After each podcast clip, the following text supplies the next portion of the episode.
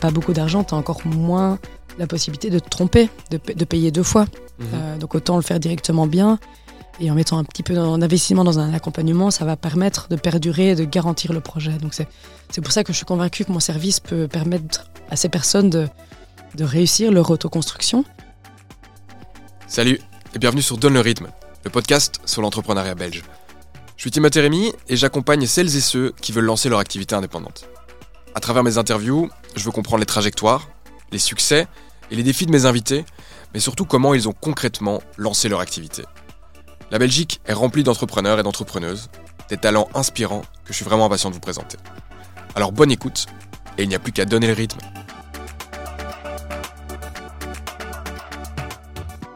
Aujourd'hui, j'interviewe Laurent Cornhart, qui s'est lancée comme architecte un peu par hasard. Bon, depuis, elle a lancé Degré 47, il y a maintenant 4 ans, et elle accompagne ses clients à l'autoconstruction. Alors, qu'est-ce que l'autoconstruction? Évidemment, on va décortiquer tout ça comme d'habitude, et on parle aussi de comment elle y est arrivée, et de son expérience de, plusieurs années à Porto, qui a été le déclic. Ça a été l'occasion pour elle euh, de mettre les mains vraiment dans le cambouis. Alors, Laurent fonctionne avec son cœur et ses tripes. Euh, c'est très inspirant. Euh, pour moi, c'est un peu la reine de la débrouillardise. Alors aussi, elle n'est pas très fan d'admin, mais heureusement, elle a trouvé une solution. Bref, on aborde tout ça. Profitez-en et je vous souhaite de passer un bon moment en notre compagnie. Eh bien écoutez, c'est parti. Euh, Laurent vient de me dire on est au bar et on papote, donc euh, elle a très bien compris la, la vibe de, de l'interview. Un plaisir de t'avoir ici. Merci d'avoir accepté l'invitation. Merci pour l'invitation, c'est trop cool. Alors ce serait mentir de dire qu'on se connaît pas. On gravite autour euh, du même groupe euh, de potes étendus depuis pas mal d'années. Tu étais aussi à, à l'ULB, Ouais, à l'Université libre de Bruxelles donc, mais on s'est pas côtoyé. Moi, ça fait un peu moins d'un an que j'ai vraiment l'impression de, de t'avoir plus parlé. Et du coup, d'autant plus depuis que je t'ai proposé de, de venir ici et depuis que je me suis plongé dans, dans toute ta vie. J'ai d'ailleurs appelé ton frère la semaine dernière pour euh, du coup euh, avoir les infos comme j'aime l'avoir euh, avant mon interview. Comment tu vas, Laurane Je vais super bien, merci. Euh, c'est la fin de semaine, il fait beau, c'est chouette, ça me fait plaisir d'être dans un studio, c'est rigolo. Ça change du quotidien. Yes, tu me disais que tu étais sur chantier Cette semaine, ouais, ces derniers jours-là, c'était un peu intense, j'ai les mains bien abîmées. Et là, je me sens euh, en confort, dans un grand fauteuil, ça fait plaisir. Parfait. Donc, vous ne l'avez peut-être pas encore compris, mais donc Laurane est architecte et elle a lancé Degré 47. Et j'ai vu que ça allait faire bientôt 4 ans. Bien vu. vu ça. Merci LinkedIn, hein, qui est mon- une grande source d'information pour, euh, pour toute carrière professionnelle que, que j'essaie de décortiquer. Et sur ton site, tu décris que tu offres un accompagnement à l'autoconstruction écologique. Donc, euh, mon objectif, parmi plein d'autres, mais aujourd'hui, ce sera de, décortiquer tout ça.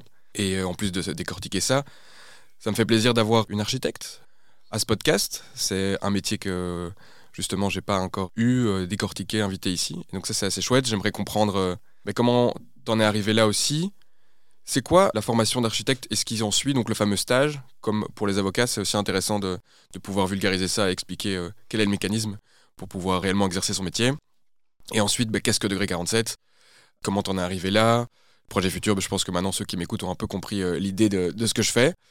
Donc voilà, qu'est-ce que tu dis de, de ce petit plan? Ça me paraît parfait. Et qu'est-ce que toi t'aimerais aborder particulièrement aujourd'hui? Si tu as un sujet que- qui disait ça, j'aimerais que ça, ça ressorte de ce podcast. Peut-être euh, comment euh, le développement du milieu de l'entrepreneuriat, comment le fait d'être architecte m'a permis de, de me lancer, de créer maintenant mon projet, qui est, je pense, un peu euh, différent. Ben, on en parlera, mais je pense que ça viendra naturellement dans la discussion. Très bien. Chaque fois, je, je réfléchis à la manière dont je vais dire Ok, euh, tiens, présente-toi, nanan. Mais là, je- c'est plutôt comment est-ce que tes potes te présenteraient Tu dirais? Oh, waouh Oh, mais il fallait leur demander ça. Ils me présenteraient de manière assez euh, distraite et maladroite, peut-être euh, passionnée quand même. Enfin, je suis passionnée en tout cas, ça c'est peut-être moi qui me décris comme ça, mais peut-être créative aussi, j'ai souvent entendu. Ok, passionnée, créative et un peu de distraite et maladroite euh, au début. Très bien. Qu'est-ce qui te fait euh, vibrer un peu toi au quotidien? Le, le partage, le partage d'expériences et de, de connaissances avec des gens. Apprendre des gens, apprendre euh, ce qu'ils apprennent de, de leurs aventures et de pouvoir partager les miennes et l'échange.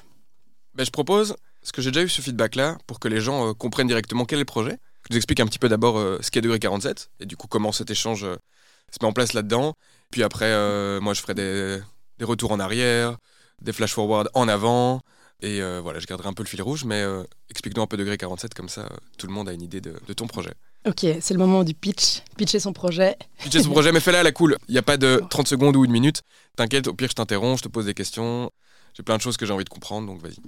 Bien, du coup, voilà, comme tu disais, c'est un service d'accompagnement à l'autoconstruction. Mhm. Donc, je vais accompagner des autoconstructeurs et autoconstructrices qui veulent rénover ou construire leur propre maison avec des matériaux écologiques.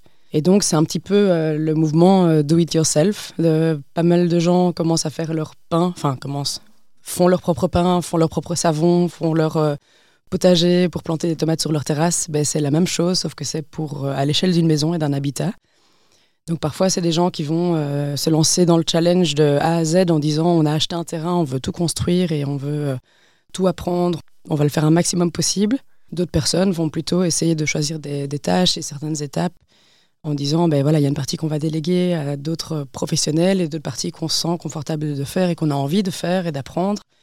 Et donc voilà, ça, ça se développe euh, autant pour des maisons en ossature bois euh, de 350 mètres carrés que pour des habitats groupés euh, de 15 familles qui achètent un terrain ensemble et qui construisent, que pour euh, une famille qui vit dans un, tout petit habitat et qui a envie de le rénover. Ou voilà.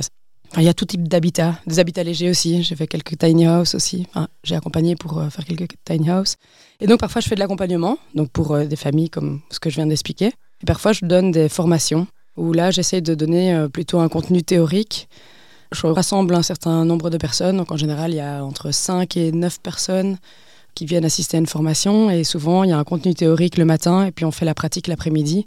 Et là mon but c'est vraiment ben, par rapport à la thématique, de leur donner un maximum d'informations pour que ces personnes puissent reproduire ces tâches chez elles, même si le projet est un peu différent. Si par exemple on va parler euh, ossature bois, j'ai pas envie de dire euh, on va construire ça comme ça et comme ça, ça va être plutôt ben, dans cette situation on construit ça comme ça, dans une autre c'est comme ça, et donc de vraiment essayer de d'autonomiser les gens, de rendre les gens les plus autonomes et indépendants possibles sur leur chantier.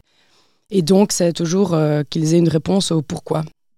Le nombre de fois que j'ai vu des chantiers où des gens font des choses sans savoir Mhm. pourquoi. Et voilà, formation et accompagnement. Très clair. Merci Lorraine. Ton pitch est réussi. Euh, bravo. Ok, donc que je comprenne bien, dans autoconstruction, c'est assez simple. C'est que la personne en charge de son projet soit capable elle-même de construire, d'atteindre, de réaliser euh, ce qu'elle désire euh, faire. Tout simplement. Tout simplement. Il y a aussi, euh, je pense que j'ai déjà par exemple accompagné des personnes. Pour moi, j'appelle ça toujours de l'autoconstruction, mais ces personnes avaient euh, 70 ans et ne pouvaient pas forcément être présentes dans la mise en œuvre de leur chantier. Euh, bon, c'était la construction d'une maison en, ossature bois, isolation en ballot de paille. Et moi, j'étais là principalement pour l'isolation en ballot de paille. Et ce qu'on a fait, c'est qu'on a organisé un chantier participatif sur leur terrain. Donc, ça veut dire c'est des bénévoles qui viennent aider pour apprendre aussi et pour construire avec elles. Et bon, ben, le, le- le couple de grands-parents qui étaient là, ben, pour moi, c'est toujours des autoconstructeurs, même s'ils n'intervenaient pas vraiment. Ils ne posaient pas les ballots de paille, mais c'est eux qui appelaient le fermier et qui savaient combien de ballots il fallait ramener. C'est eux qui connaissaient euh, tous les bénévoles qui venaient sur leur chantier, qui venaient apporter euh, tous les matins le thé, le café, l'accueil, faire à manger pour tout le monde, et qui venaient tous les jours sur leur chantier, regarder, observer, parler aux gens.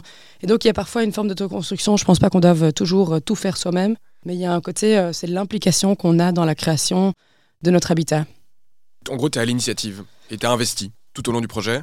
Pas toujours, pas toujours tout au long du projet. Parfois, c'est simplement sur, euh, pour une étape. Parfois, il y a une personne qui va s'occuper de. Il y a un entrepreneur qui va s'occuper des fondations, par exemple. Et puis après, il y a une équipe de charpentiers. Parfois, je, suis, je fais partie de l'équipe ou pas pour faire l'ossature. Après, il y a l'isolation. Après, il y a faire la toiture. Il y a les enduits, etc. Il y a plein, plein, plein d'étapes dans le processus de construction.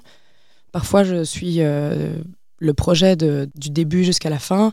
Et sur certains chantiers, c'est plutôt on m'appelle pour une étape. Mhm. Je parlais ici de la personne, tu disais à l'initiative et du coup qu'elle gère, que tu parlais du couple de grands-parents, c'est que le concept d'autoconstruction, c'est que tu le fasses ou non, je veux dire de tes propres mains, c'est que tu es à l'initiative du projet et que tu es investi. Ok. Non mais maintenant c'est très clair, tu j'allais aussi te poser ça euh, comme question, c'est à savoir est-ce que euh, tu faisais tous les chantiers ou non? En termes de termes aussi, j'essaie un peu plus de faire ça, donc tu dis accompagnement à l'autoconstruction, donc ça c'est quasi toute ta phrase, écologique. Comment ça se traduit chez toi? Écologique C'est une bonne question, ça.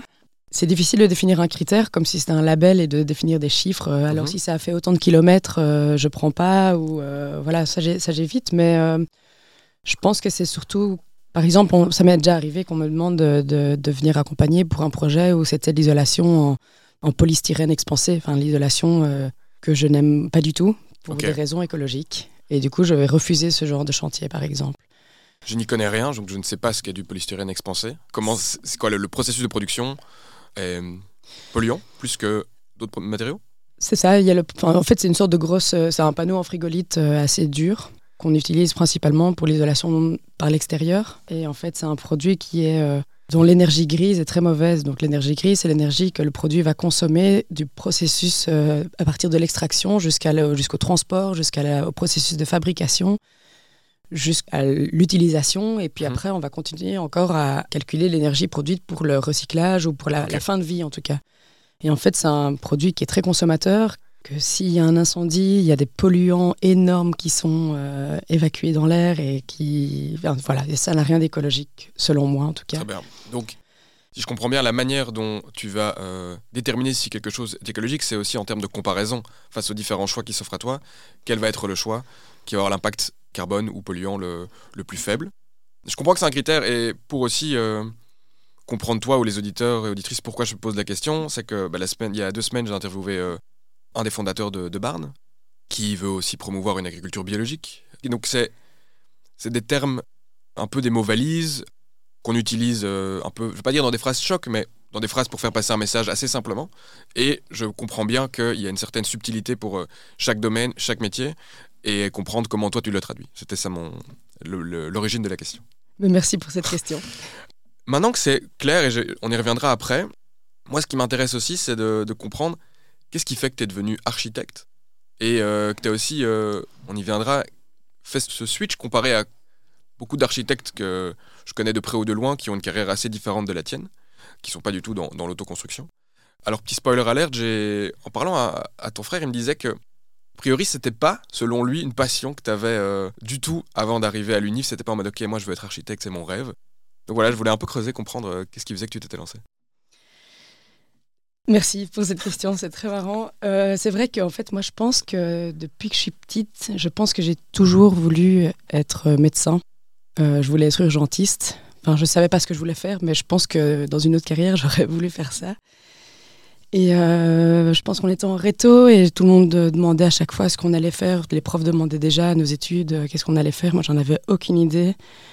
Puis à un moment, j'ai glissé architecture comme ça. Je sais plus pourquoi. J'avais deux potes qui voulaient peut-être le faire aussi. Et Julien et Sacha, si vous vous reconnaissez, on était en classe ensemble et puis on parlait de ça. Et puis je sais pas trop. Et puis à un moment, mon frère euh, me dit Ouais, c'est vrai qu'archi. j'ai un ami à moi qui, qui est en première archi là il paraît que c'est trop cool parce que en fait, tu as, as, les cours de projet. Et donc ça, c'est les cours euh, maquettes, etc. Tu peux être créative et voilà. Et une fois que tu as réussi ça, tu as réussi ton année parce que ça vaut la moitié des points. et donc euh, après, tu n'as plus que les cours théoriques et ce sera facile. et donc j'étais là, ouais, c'est vrai que ça a l'air pas mal. Et donc euh, deux semaines avant la limite d'inscription, je me suis inscrite en architecture à l'ULB. Et je suis arrivée là-bas en, à la première séance d'information et j'étais perdue, quoi. J'étais au milieu de plein d'élèves qui connaissait. Euh, on avait une, séance d'introduction, je me souviens très bien, il y avait une photo du Corbusier et j'étais à côté d'une meuf qui disait Ouais, ça c'est le Corbusier. moi j'étais là, mais Corbu quoi? J'en sais rien, je connais rien. J'étais vraiment. Mais touriste, quoi. J'étais touriste dans ces études. Et j'ai réalisé qu'en fait, ce fameux cours de projet, cours de maquette, en fait, c'est. C'est complètement le contraire. C'est justement, donc c'est le cours où on va avoir un jury, on va présenter en 20 minutes euh, le projet en fin d'année. Si tu as raté parce que le membre du jury ne t'aimait pas ou n'aimait pas ton projet, tu as raté ton année d'office, quoi. Donc c'était complètement tout le contraire de ce que mon frère m'avait dit. mais donc c'était super marrant, mais euh, et finalement j'ai adoré ces études. J'ai jamais été euh, vraiment justement euh, passionné à connaître tous les archives, à connaître tous les bâtiments, etc. Ça n'a jamais été vraiment ça, mais j'ai adoré le fait de pouvoir avoir ce côté un peu créatif et défendre une idée. Et vraiment le côté en projet, tu dois choisir un parti, tu dois essayer de, de, de, proposer des options, des solutions, essayer de les expliquer à d'autres personnes, et essayer de... Ouais, je trouvais que c'était un exercice très intéressant. Ça t'apprend la débrouillardise, ça t'apprend le fait d'essayer d'apprendre par soi-même aussi. Et donc ça m'a ça m'a bien plu. Je pense que j'ai quand même euh, jamais été une, étudiante très assidue. J'allais pas beaucoup en cours et voilà. Mais en fait tout est passé quoi. Et, ça m'a plu et, et voilà. Et Tu parlais du coup de, ces fameuses maquettes. Enfin, nous aussi, on en a vu. On, je me souviens de voir plein d'étudiants passer euh, sur euh, l'avenue Paul avec leurs maquettes ou dans, dans, le tram. Et... Donc, dès la première année, les projets commencent et vous en avez plusieurs par an de la première à la cinquième. Quoi. C'est euh, non-stop. Ouais, c'est ça. Ok. Et donc, c'est les classiques, euh, vous pouvez passer des, heures, des nuits, des, nuits blanches, euh, parce que tu dois le rendre pour le lendemain et que c'est sa dernière ligne droite et qu'il faut, faut, y aller. Ouais, c'est génial, parce que du coup, on avait, on avait la chance d'avoir des locaux à Flaget, où on pouvait rester la nuit aussi. Et donc, il y avait. parfois, on restait plusieurs jours d'affilée, mais jour et nuit, là, on avait, un matelas, tu dors un peu quelques heures et. Ouais, tu travailles. dès que tu as un jury, c'est pendant une semaine, c'est, on appelle ça charrette. Quand tu es charrette, c'est quand tu dors pas. Quoi. Et donc, euh, on faisait des jours d'affilée de charrette où on dormait une heure ou deux. Euh. C'était très intense et, très chouette parce que du coup, on était entre nous. Quoi. Et donc, euh, tu as de la musique, tu travailles, tu fais ta maquette, tu fais tes plans, tu as ton ordinateur qui crache, tu galères, tu es fatigué, puis tu continues. Et, ouais, c'était. ça, c'est, une, une, ambiance qui me manque un peu d'ailleurs. Ok. Et que tu essayes de retrouver dans le quotidien? Non, pas du tout. Qu'il te manque, mais voilà, vieux souvenir quoi. Ouais, voilà. Au cas où, euh, Le Corbusier, donc j'ai été un peu voir à me rappeler et me rafraîchir ma mémoire. Du coup, c'est un, architecte designer euh, suisse, c'est ça? Ouf. Très bien. Et ensuite, tu te lances en tant qu'architecte. J'ai un peu checké et donc j'ai vu que tu as fait pas mal d'expériences, j'ai l'impression, avant de lancer Degré 47. Comment tu te mets en marche? En fait, j'ai fini, fini, mes études euh, d'architecture. J'étais pas prête à travailler. Je me suis dit, euh, j'ai encore envie de rester un petit peu à l'ULB. J'ai fait un master complémentaire en gestion de l'environnement. Mhm. Euh, c'est un master multidisciplinaire qui mélangeait plusieurs ben, des personnes qui venaient de plein de facultés différentes. Et c'était un an de master complémentaire. Et après ça, en fait, je me suis fait le, deal de. Enfin, le deal. J'avais un peu cette phrase de, oui, les cinq prochaines années après mes études, je vais tester un maximum de choses. Je savais pas du tout ce que je voulais faire. Pendant mes études, je disais j'aime bien les études, mais je vais jamais faire archi, mais j'en sais rien, je sais pas. donc c'est un petit peu ma phrase type. C'est un peu, euh, euh, c'est ok si pendant, pendant cinq ans, on, teste plein de choses différentes. Et il y a cette fameuse question du stage, dont plein de personnes se posent encore euh, la question. Plein d'archives viennent vers moi encore aujourd'hui pour me demander est-ce que je dois faire mon stage ou pas? Est-ce que tu l'as fait? Est-ce qu'il faut le faire ou pas? C'est vrai que c'est une question qui prend beaucoup de, de pression, un peu de charge euh, quand on sort de nos études. Est-ce qu'il faut faire ces deux ans de stage Donc pour expliquer, en fait, c'est euh, quand on sort de nos études, on a un diplôme d'architecte. On peut euh, pratiquer dans un, dans un bureau d'architecture, mais on n'a pas l'accès au fait de pouvoir signer ses plans une fois que tu as fait tes deux ans de stage. Donc c'est deux ans où tu travailles en tant qu'indépendant dans un bureau d'architecture. Tu as tous les six mois des contrôles avec l'ordre des architectes. Et s'ils valident tes deux ans de stage, donc s'ils disent que tu as fait suffisamment d'expérience, que ça s'est bien passé, qu'ils acceptent la fin de ton stage, tu as le diplôme officiel de fin de stage qui fait que tu pourrais du coup signer tes plans. Tu peux engager ta responsabilité. C'est ça, exactement. Et après, du coup, ça veut dire que quand tu as une construction, tu es notamment responsable pendant 10 ans de la construction. D'où les assurances. Voilà. Très important d'apprendre. Ok, très bien. Et donc, face à cette question qu'on te pose, faut-il ou non faire son stage? Quel est ton avis? Oh là là, j'en sais rien. Du coup, moi, j'ai décidé de le faire. J'étais perdue, euh, donc j'ai fait ce master complémentaire. Puis après, je me suis dit, bon, ben, j'ai cinq ans pour euh, voir ce que je vais faire. Vu que je sais toujours pas quoi faire, je vais faire mon stage et on verra. J'ai facilement euh, trouvé un travail dans un petit bureau d'architecture à Genneval, où on travaillait sur des projets à Bruxelles. C'était un projet, enfin, c'était un bureau qui faisait principalement de l'architecture industrielle. On mhm. s'occupait des cabines euh, électriques de Sibelga. Et donc j'avais la chance d'aller visiter plein de, sous-sols euh, dans les métros bruxellois euh, pour aller voir les cabines électriques et, proposer des rénovations. Donc il fallait, je vais m'occuper de la sécurisation des cabines électriques pour empêcher l'accès, qu'il y ait des personnes qui rentrent dedans, etc. Et, et il y avait quelques projets de rénovation aussi. Et là, j'ai commencé à, à m'intéresser à d'autres choses, à lire beaucoup de livres sur l'entrepreneuriat. Je mhm. pense que là, c'est là vraiment euh, de manière autodidacte où j'ai commencé à, voir un peu euh, comment je voulais euh, voir un peu mon avenir, à lire, à lire des livres assez intéressants.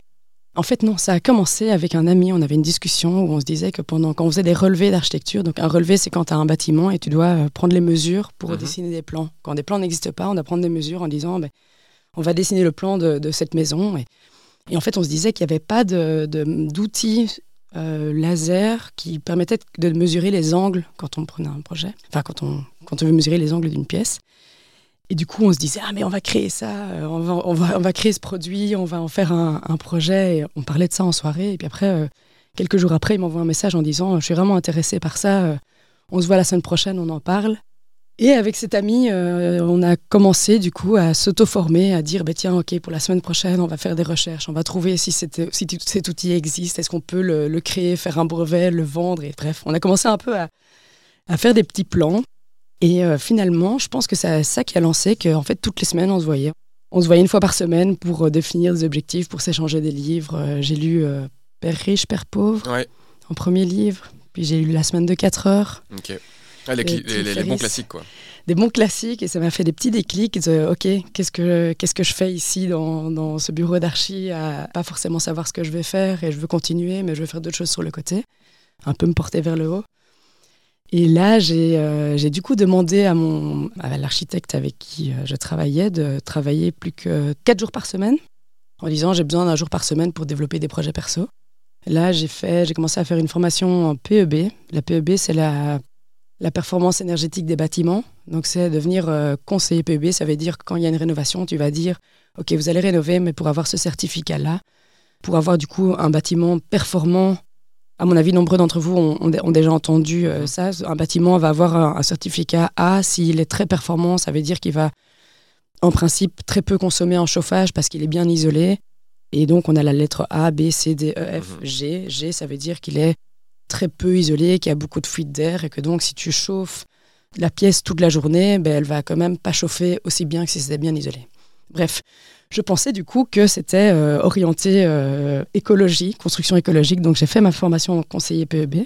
Après, j'ai vite réalisé que c'était pas vraiment euh, la manière la plus écologique qu'on pouvait concevoir des bâtiments, parce que je trouve qu'il y a vraiment d'autres stratégies à, avoir. Mais ça, c'est un autre débat. Ouais, mais ça m'intéresse deux secondes de, de, comprendre. Donc, ce PEB aussi, pour remettre le contexte, donc c'est en effet, cette lettre que la majorité des gens euh, qui vont chercher à acheter, plus souvent acheter que louer d'ailleurs, louer en général, euh, on s'en préoccupe moins, quoique avec le prix justement de l'énergie, bah, tu te retrouves à, pouvoir payer du coup plus, notamment sur ta facture de, chauffage. Mais donc c'est cette lettre à laquelle on va faire attention. Mais ici, je comprends pas le lien que tu veux faire, donc tu me dis, donc pour moi, le PB, c'est une manière euh, plutôt de mesurer, parce que moi, tu associes une lettre. Mais donc, si je comprends bien, il y a l'autre partie qui est les actions que tu peux prendre pour, si tu veux, augmenter ton isolation et les manières proposées quoi, par cette formation ne sont pas écologiques, c'est ça que tu veux dire? En fait, c'est parce que pour définir ce certificat, donc tu vas remplir un logiciel. C'est le logiciel qui va te demander euh, tous les critères à, considérer. Donc, on mhm. va demander combien, combien de fenêtres tu as dans cette mhm. maison, quelle est la superficie de murs, de toiture, de plancher. Est-ce qu'il y a deux murs mitoyens? Est-ce que c'est une maison quatre façades? Et donc, tous ces critères vont être pris en compte, mais notamment, quel est le système de chauffage? Est-ce qu'il y a une ventilation? Est-ce que ça va demander énormément de questions qui vont donner à la fin euh, des chiffres. Mais par contre, selon moi, il y, a, beaucoup de manques parce qu'on ne tient pas compte, par exemple, du mode de vie des occupants et occupantes. On ne va pas demander euh, combien de personnes vivent dans ce logement. On ne va pas demander quels sont les autres types d'installations. Et donc, je trouve qu'il y, a beaucoup de, manquements à ces critères qui forcent parfois des gens à devoir investir dans des, dans des installations qui sont très très chères pour avoir un certificat qui, alors qu'ils n'en auraient peut-être pas forcément le besoin. Mais c'est un grand débat. Euh, n'hésitez pas à venir me contacter, euh, Degré 47, si vous voulez qu'on en parle. Très bien. De toute façon, à la fin, je, te demanderai où on peut te suivre et je donnerai toutes les infos nécessaires. Du coup, j'ai fait cette formation en PEB euh, pendant que je travaillais dans ce bureau d'architecte. Et puis après, j'ai décidé de. J'avais donc cette journée par semaine assez libre. Et puis finalement, j'ai vu une annonce, un bureau d'architecture qui cherchait un conseiller PEB. Et donc là, je me suis dit, bah, trop bien, je vais du coup euh, travailler deux jours par semaine pour eux et je garde trois jours par semaine dans mon bureau d'architecture. En fait, ce qu'il faut savoir aussi, pour valider un stage pour l'ordre des architectes, il fallait faire 120 heures de travail par mois. Et donc, c'était la condition que j'avais avec l'architecte euh, avec qui je travaillais. C'est-à-dire que bah, voilà, je travaillais plus que trois jours par semaine pour lui. Mais en fait, j'arrivais à faire les 120 heures par mois en trois jours semaine comme je disais, ben, on est indépendant quand on travaille dans un bureau d'archi, donc euh, les heures ne sont pas des limites. Et donc, je travaillais trois jours semaine dans mon bureau d'architecture à Genneval, et puis deux jours par semaine dans un bureau, un autre bureau d'architecture, mais pour faire la PEB. Et là, c'était hmm. à Waterloo. Qui ne comptait pas pour les heures du coup du stage. C'est ça, ça comptait pas pour les heures. Quels sont les autres critères que le nombre d'heures pour avoir son stage? Tu dois décrire toutes les heures que tu fais, sur quel projet tu as travaillé et à quelle étape du chantier tu as travaillé. Donc, y a, tu dois avoir un bon équilibre entre les heures où tu as fait plutôt de la planification en début de projet, de faire les demandes de permis d'urbanisme. Et tu vas aussi avoir un certain nombre d'heures où tu as fait du suivi de chantier et tu as fait de la, réception des travaux. Donc ça va partir du début du projet jusqu'à la fin du projet. Et euh, là où ils accordent beaucoup d'importance, où l'ordre d'architecte va accorder beaucoup d'importance, c'est les heures de suivi de chantier.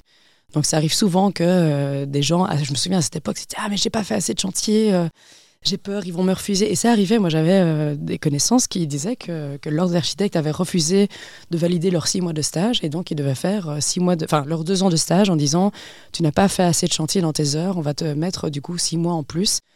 C'est une manière aussi, je pense, de, pousser euh, le maître de stage, donc l'architecte chez qui on travaille, à inciter à ce que les, jeunes viennent faire des suivis de chantier.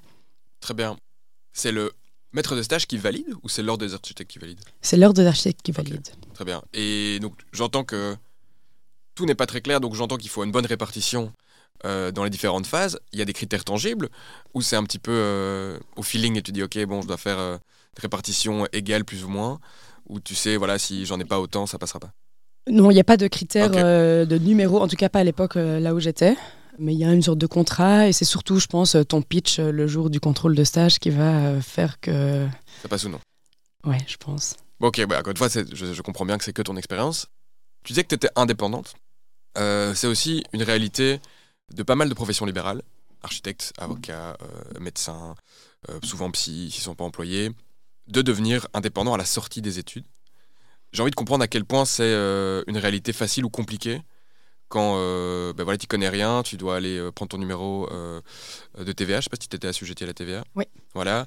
Tu dois aussi payer tes cotisations sociales. Oui. Petit rappel, parce que ça fait longtemps que je ne l'ai plus dit, mais donc les cotisations sociales pour tous les indépendants, eh bien concrètement, vous devez payer 20%, 20,5% de cotisations sociales sur vos revenus nets. Et donc c'est vos revenus brut de bois, hein, vos coûts, et vous payez des cotisations sociales là-dessus. La petite particularité, c'est que vous devez les payer trimestriellement, en tant qu'avance, si vous voulez.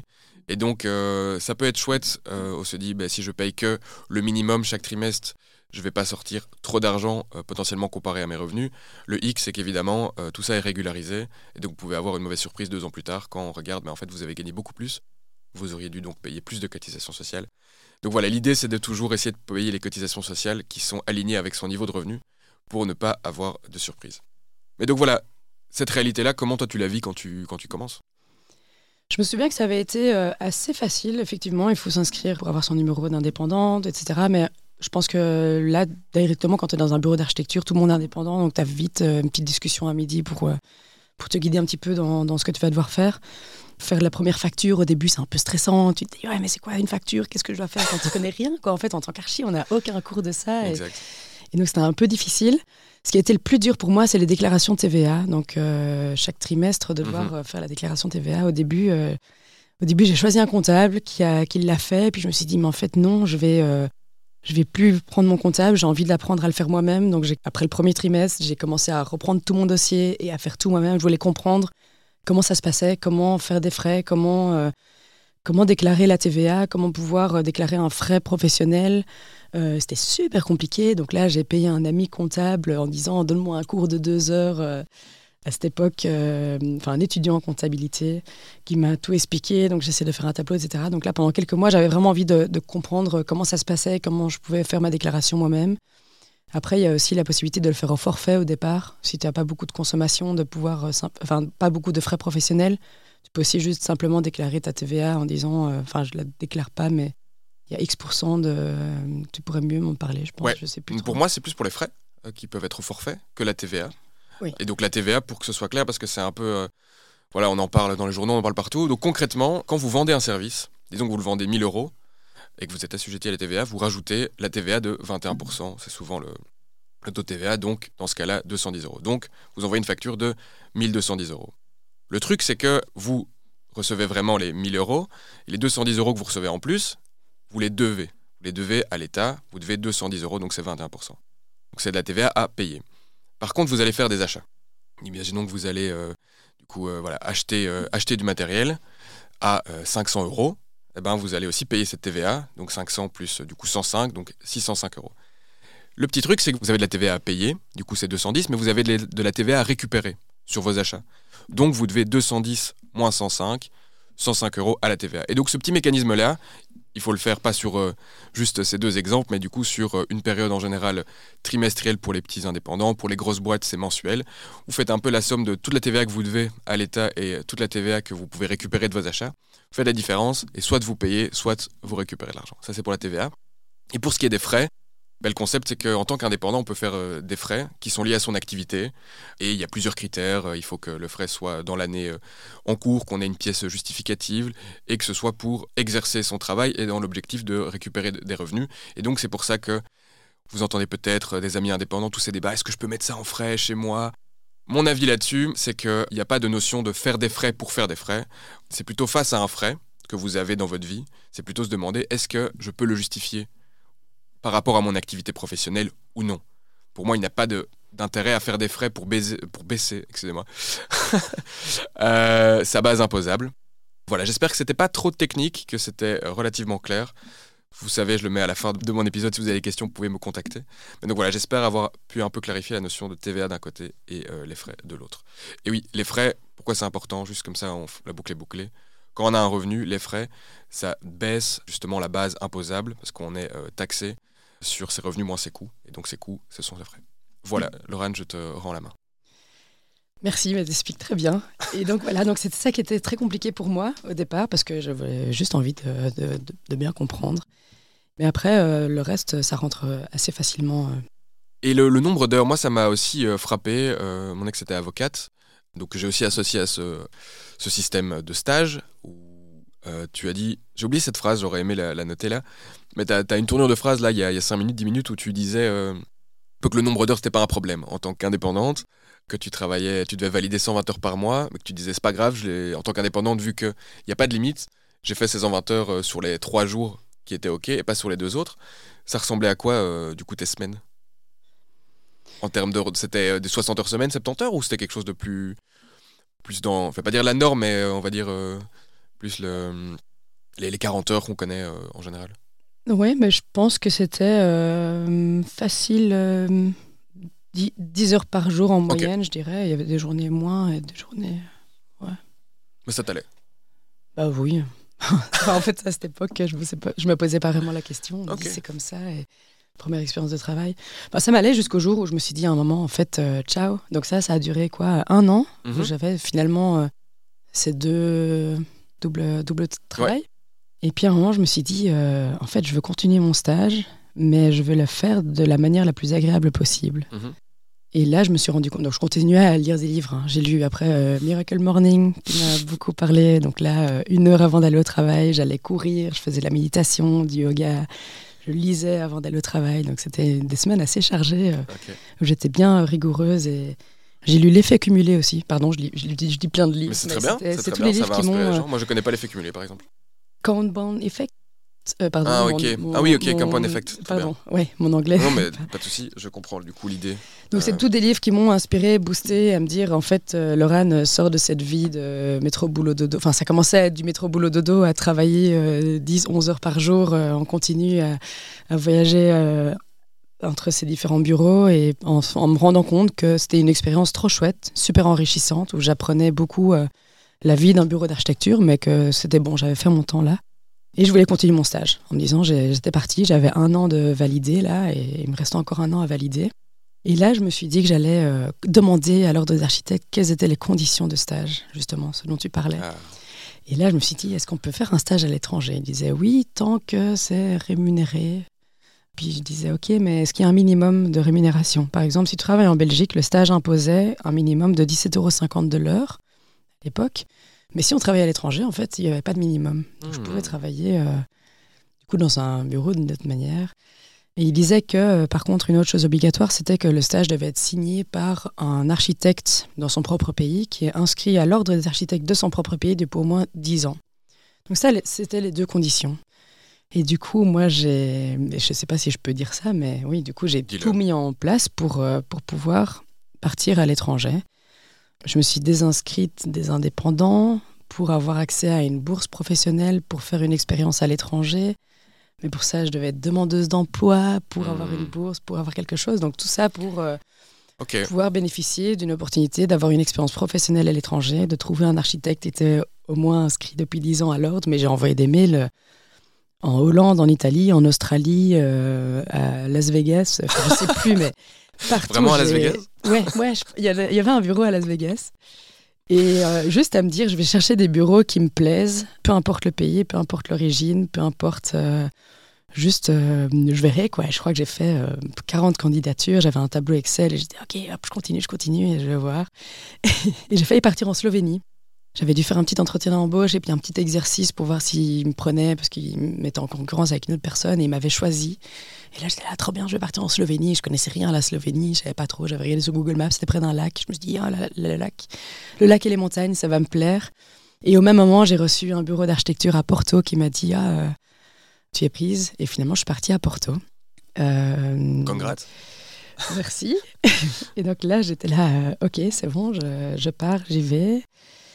Je fais valider euh, ça. Au départ, c'était pour un travail pendant six mois à Porto, dans un bureau euh, qui était quand même aussi assez conventionnel. On faisait les rénovations, on choisissait. Il y avait un très chouette rapport aux matériaux, donc on, on essayait beaucoup de faire la réutilisation des matériaux, mais ça restait quand même assez conventionnel. Et j'ai voulu rester à Porto, j'ai voulu continuer mon stage de la manière la plus agréable possible. Mais euh, du coup, j'ai trouvé un autre bureau. C'était une association. euh, Critical Concrete. Yes. Et ça, ça m'a euh, donné des ailes. Ça m'a, ça m'a, ça m'a, fait euh, beaucoup, beaucoup de bien. C'était incroyable. C'est donc, euh, en fait, c'est une association qui organise des summer schools Ok. pour faire des stages d'été, pour faire des rénovations pour des familles défavorisées. Et donc, on était à Porto. Et donc, mon premier jour là-bas, c'était le 30 juillet, je pense. C'était le premier jour de la Summer School. Donc, j'arrive dans cette association. Et en fait, c'était le premier jour. Il y a 45 étudiants qui arrivent de tous les pays du monde, enfin, de, euh, international.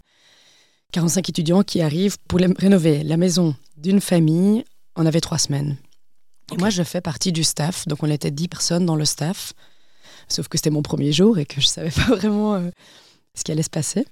Donc là, c'est sur le terrain direct. Toi, du, du coup, si je comprends bien, avant, tu avais un an d'expérience en tant qu'architecte Deux? Un an et demi. Ouais, ok. T'avais déjà fait beaucoup de chantiers? Non, pas du tout. Ah, Ok, donc pour remettre dans le contexte, là, tu débarques sur un chantier. C'est là que tu vas mettre les mains dans le cambouis vraiment à fond, quoi. Exactement. Avant, avant ça. euh, Mais euh, avant, je voulais deux secondes juste mentionner. Donc, c'est quand même assez fou pour pouvoir partir. Tu as dû te perdre un peu dans, enfin, dans les méandres de l'administratif euh, bruxellois, belge, régional, pour y arriver. Est-ce que, juste là-dessus, il y a un conseil que tu pourrais donner à quelqu'un qui, qui voudrait faire ce que tu as fait? Un ou deux précis Pour que. Un peu d'infos là-dessus? Oui, je pense euh, rendre les choses possibles, quoi. De se dire, euh, en fait, c'était impossible de base que je puisse euh, faire ça. On disait plutôt, eh, mais non, euh, tu dois faire ton stage. Parfois, on, se ferme un peu les œillères en se disant, merde, on est coincé là-dedans. Et là, c'était un peu ben, lister, ok, quels sont les blocages. Il y avait cinq obstacles en face de moi et, et petit à petit parvenir à les bloquer, ouvrir un nouveau compte en banque, ouvrir un truc. Enfin, j'ai dû faire effectivement plein de choses, mais en fait, quant à la motivation et, et un peu la, la stratégie d'y arriver étape par étape, moi, en général, je, je liste les questions, je liste tous les blocages. Et puis j'essaye de trouver euh, trois solutions par blocage. Et puis il y a bien une des trois solutions qui va. Sympa comme méthode. Je fais pas comme ça, mais c'est pas mal. C'est pas mal de lister trois. Ça permet de, déjà de te dire, ok, bah, si la première fonctionne pas, t'en as deux autres, je sais pas, j'aime bien. Ok, merci. C'est euh, c'est pratique. Et tu t'es fait aider? Je veux dire, t'as eu des, des organismes qui ont pu t'aider là-dedans ou c'était vraiment toi solo sur euh, des sites web à décortiquer les différents critères et te dire, ok, je dois avoir ça, donc j'appelle ce numéro qui me dit qu'en fait non, parce que je dois avoir le duplicata euh, avant. Que- Ça s'est passé plus comme ça? Je me suis retrouvée un peu toute seule à ce moment-là, effectivement. Mais vu qu'à ce moment-là, j'avais déjà, euh, du coup, euh, démissionné dans mes deux bureaux d'architecture parce que euh, je devais plus avoir le statut d'indépendante. Et donc, à ce moment-là, j'avais euh, du temps libre. Et donc, je passais trois jours par semaine en bibliothèque euh, pour gérer tout ça. Un jour par semaine, je faisais du bénévolat pour une association. Et un jour Mhm. par semaine, je travaillais dans un. J'aidais un menuisier. Euh, je m'étais dit, voilà, je vais essayer un peu de pratique. Et donc, en fait, vu que j'avais cette routine de trois jours semaine à fond dans une bibli, c'était pour lire encore des livres et des livres et euh, gérer ce statut. Et Ok. donc, étape par étape. C'est des, des heures passées au téléphone, des dizaines de mails envoyés. Mais... Tout ce qu'on adore. Ok, voilà, désolé euh, pour les auditeurs, j'avais coupé euh, le début de l'histoire, mais donc on se replonge là-dedans. T'arrives à Porto, euh, Summer School, 30 juillet, quelle année? 2017 Très bien. Disons que c'est 2017, même si c'est 2018, chut, ce sera notre secret. Euh, T'arrives là-bas, 30 juillet, euh, dans le staff, vous êtes une dizaine, il y a 45 étudiants qui arrivent. C'est parti, vas-y à toi Lorraine. À fond. Et là, euh, c'était super marrant parce que tous les étudiants me posaient des questions parce que je faisais partie du staff et je, je n'y connaissais rien. Et en fait, euh, très vite, j'ai été assez mise dans le bain. Je me sentais super à l'aise de visiter cette maison, d'être en contact avec cette famille. Donc, c'est-à-dire qu'il y avait ces 45 étudiants qui, qui devaient d'abord visiter la maison, parler à la famille, comprendre un petit peu euh, leurs besoins. Il n'y avait pas de salle de bain, pas de cuisine par exemple, euh, enfin, ou pas de chauffage. Enfin bref, c'était assez délabré. Et euh, l'idée, c'était de proposer des plans. Donc il y avait un peu des petites équipes où ils devaient proposer des plans différents. Et au bout de deux jours, on proposait trois solutions à la famille. Et la famille choisissait. Et le lendemain, on démolissait tout, ce qu'il fallait démolir. Donc on était sur un chantier, un tout petit chantier, parce que les maisons sont toutes petites. Et là, c'était euh, trouver des outils pour un tel, trouver le matos pour un tel. Et là, j'étais en feu, quoi. C'était trop cool de gérer une équipe. Je me prenais, enfin, je pense que je, j'étais vraiment sur un, terrain de sport en équipe. Je sais pas, moi, je, vois, souvent un chantier comme un, comme un sport d'équipe. J'ai l'impression que c'est très fort. Euh, On partage des choses, on essaye de, de se poser des questions, de justement pas travailler tout seul. Si tu es, si es sûr de ton idée, tu vas, tu vas pas avoir de recul sur les autres possibilités, sur comment adopter quelque chose. Et donc, donc là, on avait, donc on était sur le chantier, mais on n'avait pas non plus euh, beaucoup de moyens et ni beaucoup de financement euh, ni rien. Du coup, on se débrouillait avec avec rien, quoi. Enfin, par exemple, on devait euh, construire une autre cloison et on devait démolir un mur, mais au lieu de casser tout ce mur de briques et de faire des tonnes de sacs de gravats qu'on devait après porter à la benne et payer un transport pour aller à la benne, etc. Ben, on se disait, ben, on va du coup essayer de le déconstruire, de découper en blocs, pouvoir récupérer ces blocs de maçonnerie de 40 par 40 cm et euh, reconstruire le mur à côté, mais du coup essayer de s'en sortir en mettant des tiges pour renforcer le mur. Enfin. Et là, on a fait des expérimentations euh, incroyables et c'était super chouette de pouvoir, euh, ouais, de, voir ça comme un, un- un sport d'équipe avec des étudiants qui, qui venaient aussi de cultures différentes, d'expériences différentes, d'apprendre ensemble. Et voilà. Et donc, dans cette association, donc, il y avait cette Summer School. Et le reste de l'année, on faisait beaucoup de prototypage. On a fait des fondations en pneus en disant euh, on ne veut plus utiliser de béton. Donc, on va essayer de faire des prototypes et de comprendre comment ça marche. On a construit une toiture verte, euh, une énorme toiture verte incroyable sur des murs. par une toiture verte Donc, Une, une toiture végétale. Euh, en fait, c'était la toiture de notre atelier, de l'atelier de l'association. Mais du coup, on a dû enlever toute la toiture, puis après renforcer des murs. Enfin, ça, c'était de nouveau une, expérience euh, assez intéressante. Pour euh, mettre le contexte, heureusement ton frère m'avait, je pense, bien expliqué. Donc, Critical Concrete, elle euh, se battait, j'ai l'impression, pour aider les personnes qui étaient face à certaines expropriations, ou en tout cas il y avait une certaine gentrification, il m'expliquait, à Porto, avec beaucoup de personnes qui se faisaient racheter, si je comprends bien, leur bâtiment. Et en tout cas, Critical Concrete s'est positionné dans cette, euh, dans cette idée de pouvoir aider justement ces personnes-là qui avaient peu de moyens à rénover leur maison pour pouvoir y rester explique un peu plus parce que donc je pense que moi j'ai quelques pièces du puzzle, j'ai pas tout, mais je trouve c'est intéressant d'expliquer euh, quel était l'objectif profond de l'association. Oui. Après, je pense que c'était principalement, effectivement, c'était très engagé dans, dans les, les habitants de Porto de vouloir les aider parce que effectivement, il y a cette problématique à Porto, c'est euh, c'est la gentrification comme, comme il y a dans, dans beaucoup de villes, mais Mhm. sauf que là, ça va très très très très vite. Et je pense que, par contre, il n'y avait pas vraiment une idée de, de vouloir rendre les habitants euh, actifs dans leur logement, parce que c'est des, des- des situations sociales très très très défavorisées qui n'ont même pas l'occasion d'avoir cette charge mentale de pouvoir se préoccuper de leur habitat. Je pense que c'était vraiment des, cas euh, très très difficiles qui faisaient que ben, du coup on était plutôt le, le coup de main. On amène plein de gens de plein de pays différents pour dire on vous donne un, gros coup de boost. C'était essayer de ouais de leur donner un minimum de cadre de vie quoi. Et donc toi, cette expérience-là, c'est un peu le monde des possibles quoi. C'est que euh, tu ouvres ton esprit à tous des modes de, de fonctionnement, de construction que tu n'avais peut-être jamais envisagé. Tu découvres plein de choses. Donc là, c'est cet esprit d'équipe dont tu parlais finalement au tout début de l'épisode. J'ai l'impression quand je te demandais dont tu voulais parler, là on y est, et qui te nourrit. Tu restes combien de temps euh, là-bas Là, j'ai travaillé euh, pendant euh, deux ans. Ok. Et financé par eux ou par une bourse? Par tout ce que tu avais créé en amont? Oui, donc, donc euh, quand je disais mon départ de la Belgique pour euh, aller euh, vivre une expérience à l'étranger, j'avais une bourse de six mois. Puis je suis arrivée là-bas, je voulais trouver une autre bourse, donc j'ai trouvé une autre bourse de six mois. Et puis après, ah, ma bourse de six mois, elle s'arrête. Et puis donc j'ai retrouvé une autre bourse de un an et c'était écarté un petit peu entre, avec quelques mois d'écart à chaque fois entre chaque bourse. Donc c'était juste euh, grâce à l'Europe. Merci. Merci l'Europe. Ça, ce sera euh, indéfiniment euh, la, la, la, voie qui m'a permis d'être épanouie aujourd'hui. Grâce à ça, sinon je, je serais peut-être encore calée dans un bureau à faire de la PEB. et alors comment se, comment se passe la fin de l'aventure là-bas et Enfin, déjà, si il y a d'autres choses que tu veux me raconter là-dessus, n'hésite pas. Hein. Je veux dire, c'est, le moment, c'est l'instant sur ton expérience aussi sur Critical Concrete, ou le retour et ce qui t'a, euh, donné de l'énergie de lancer après Degré 47, parce que j'imagine que ça s'est euh, suivi. Oui, tout à fait. En fait, il y a, je pense qu'il y a un jour qui, a été de nouveau un, autre point de départ sur. Euh, sur enfin, c'était une expérience chez Critical Concrete pour faire cette fameuse toiture végétale dont je vous parle, moi, je suis arrivée sur, ce projet, donc c'était les premiers mois, et on me dit Ah, tu vas euh, te charger avec, euh, avec un autre de mes, de mes collègues. Vous allez vous charger du projet de la, de la nouvelle toiture de l'atelier. Et on a travaillé, du coup, euh, on nous dit Mais voilà, les plans sont faits, l'ingénieur a fait tout ça.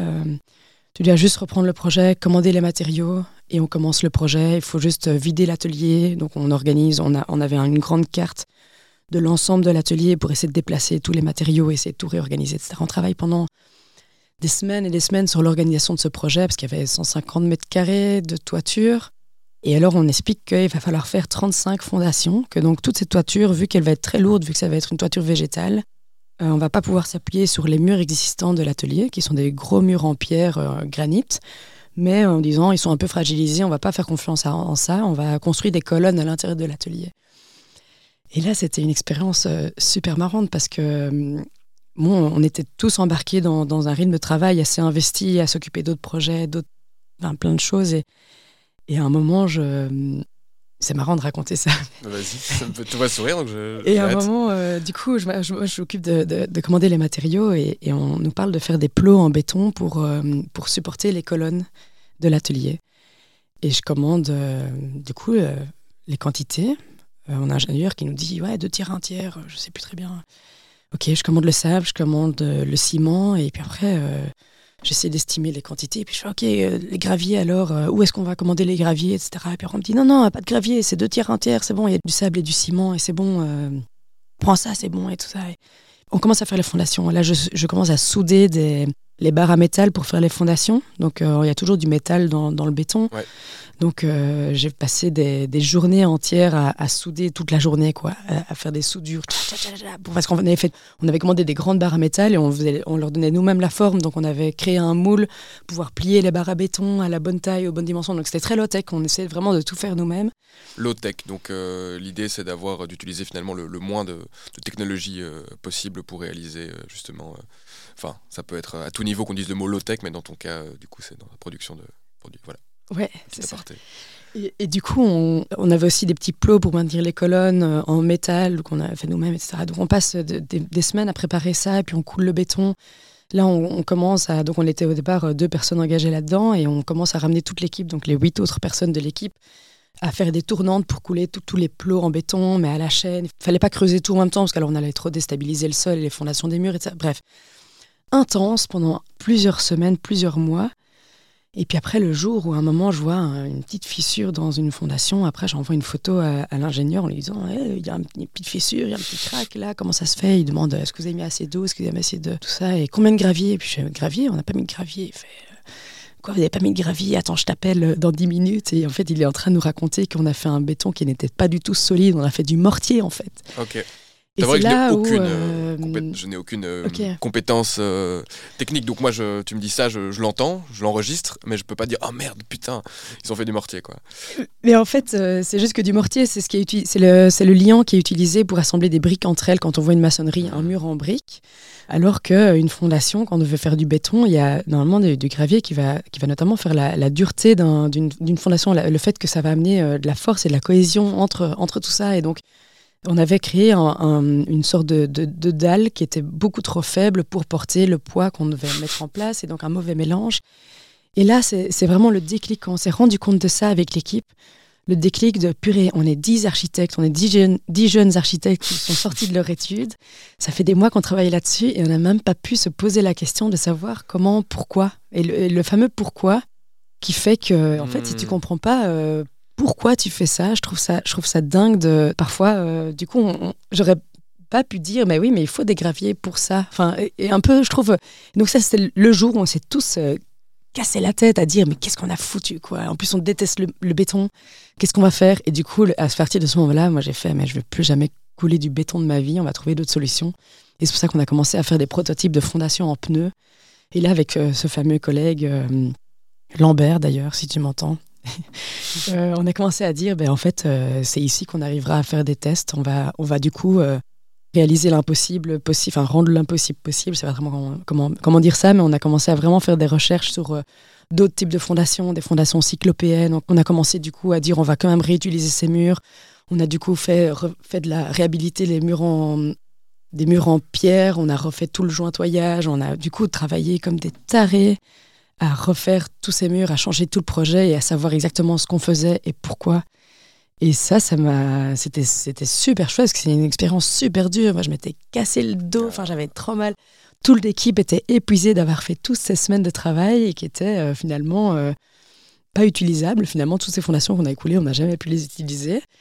Mais euh, quel apprentissage incroyable, quoi. Et ça, j'aurais jamais eu. Enfin, voilà. Donc, c'est, je suis en train de partager une des, plus grosses fautes où tout le monde peut se foutre de moi en écoutant ça, mais je trouve ça super intéressant parce que parce que quand, quand on comprend pas ce qu'on fait, on peut pas, euh, je sais pas, on peut pas correctement le réaliser, quoi. On peut pas mhm. s'adapter, on peut pas. Euh, on peut pas s'adapter surtout. Pour moi, c'est comme ça que je le, je le vois. C'est que s'il y a quelque chose qui va euh, hors de la route, enfin qui, qui, suit le, cours prévu, tu n'as aucune idée de la raison pour laquelle c'est arrivé. Et, en fait, c'est comme une recette de cuisine. Tu vois, moi, j'arrive pas à, suivre une recette de cuisine parce que j'arrive pas souvent à comprendre quel ingrédient est fait pourquoi. Et du coup, j'ai toujours besoin d'ajouter quelque chose ou d'expérimenter autre chose et de dire ah mais tiens, on pourrait pas mettre ça ou ça ou ça. Et, et juste euh, quand je comprends pas pourquoi on a choisi ces ingrédients-là et pas les autres, ben j'arrive pas à le faire quoi. Je sais pas suivre une recette.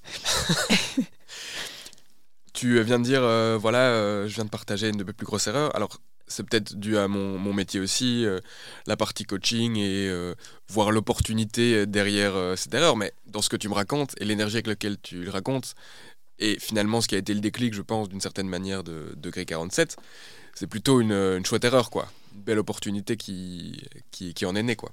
À fond, c'est génial.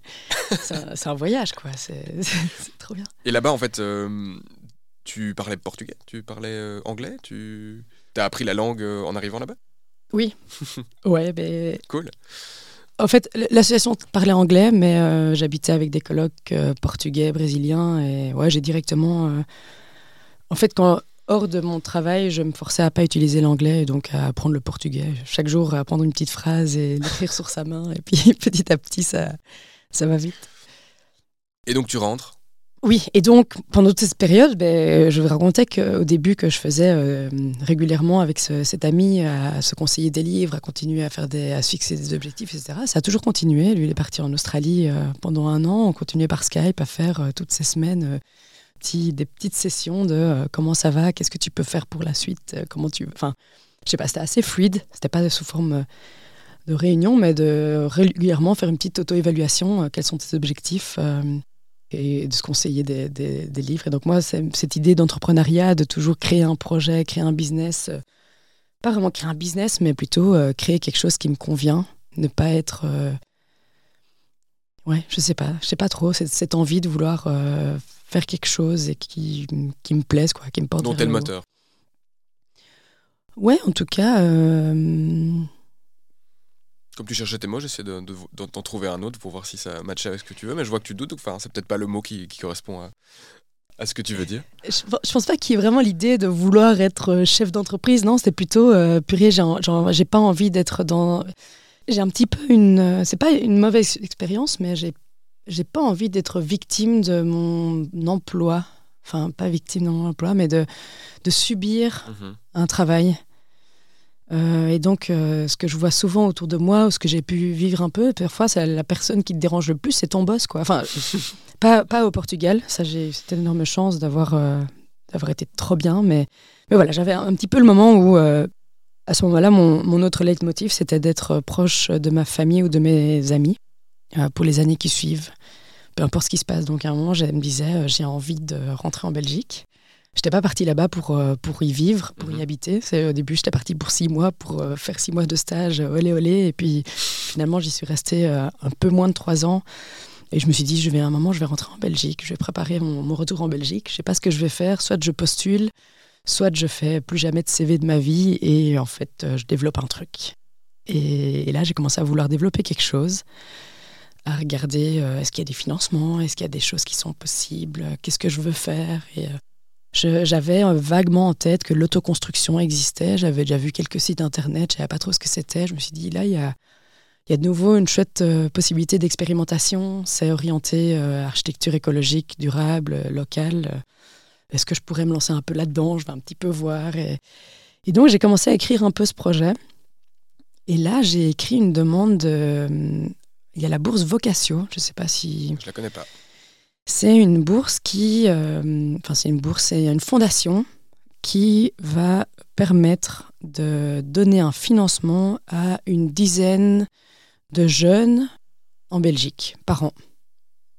Donc chaque année, il y a une euh, possibilité d'envoyer sa candidature et le seul critère, c'est d'avoir une vocation. Et donc de, de parler de ça, de, de parler de ton projet, de parler de ton expérience. Donc c'est principalement basé sur euh, ce qu'on a envie de faire et euh, ce pourquoi on aurait besoin d'un financement. Et le financement, c'est 10 000 euros. Mhm. Donc euh, les- la dizaine de jeunes va recevoir euh, 10 000 euros pour euh, l'aider à, à- à lancer ou en tout cas à faire perdurer son projet. Mais c'est autant pour des poètes, des photographes, des, des docteurs, des voilà. Moi je me suis dit oh, bah, tiens je vais essayer, ce sera un bon exercice. Tac tac tac, j'écris quelque chose, je passe un peu de temps et en fait euh, il se fait que j'ai été sélectionnée et que j'ai gagné ce, cette, euh, Ce prix. ce prix. J'étais parmi les lauréates de cette année-là, c'était l'année 2020. Et j'apprends ça euh, le jour ou quelques jours après mon retour en Belgique. En fait, je suis rentrée en, en mars 2020. Mhm. Donc je rentre en Belgique, ma vie au Portugal s'arrête, le Covid arrive, donc tout s'arrête et j'apprends que je gagne euh, cette bourse et donc je me dis en fait je peux plus rien, je peux plus m'arrêter quoi. J'ai gagné cette- ce prix Vocatio, euh, ça a été un boost euh, de fou en disant il y a, en fait il y a eu un jury qui a cru à mon projet parmi les 500 personnes qui ont envoyé leur candidature. C'est encourageant. Et mon côté plus pratique, préface surface, pour demander cette, cette bourse, il faut avoir un statut particulier. Tu peux être citoyen employé, tu peux être indépendant, les deux. Il ne regarde pas du tout euh, cet aspect-là. C'est vraiment l'aspect euh, vocation et envie profonde de, développer quelque chose. Donc c'est vrai que ces fondations, ça fait pas partie donc des primes euh, de la région où euh, tu vois où tu dois des fois avoir des statuts particuliers. Souvent c'est considéré comme du revenu brut, donc tu peux être taxé dessus. Toi c'était 10 000 euros. Euh, bon, j'imagine que ça fait partie, tu dois la mettre dans ta déclaration d'une certaine manière, donc tu payes des taxes dessus, mais tu reçois ce don finalement qui te permet de lancer ton activité. Oui, c'est ça, c'est une fondation privée. Parfait. Et Génial. C'est quand même super. euh, c'est vrai que je, je peux me mettre à ta place. Tu reviens, bon, ça compense le côté Covid, euh, d'avoir euh, 10 000 euros qui te permettent de, de un peu lancer ton rêve.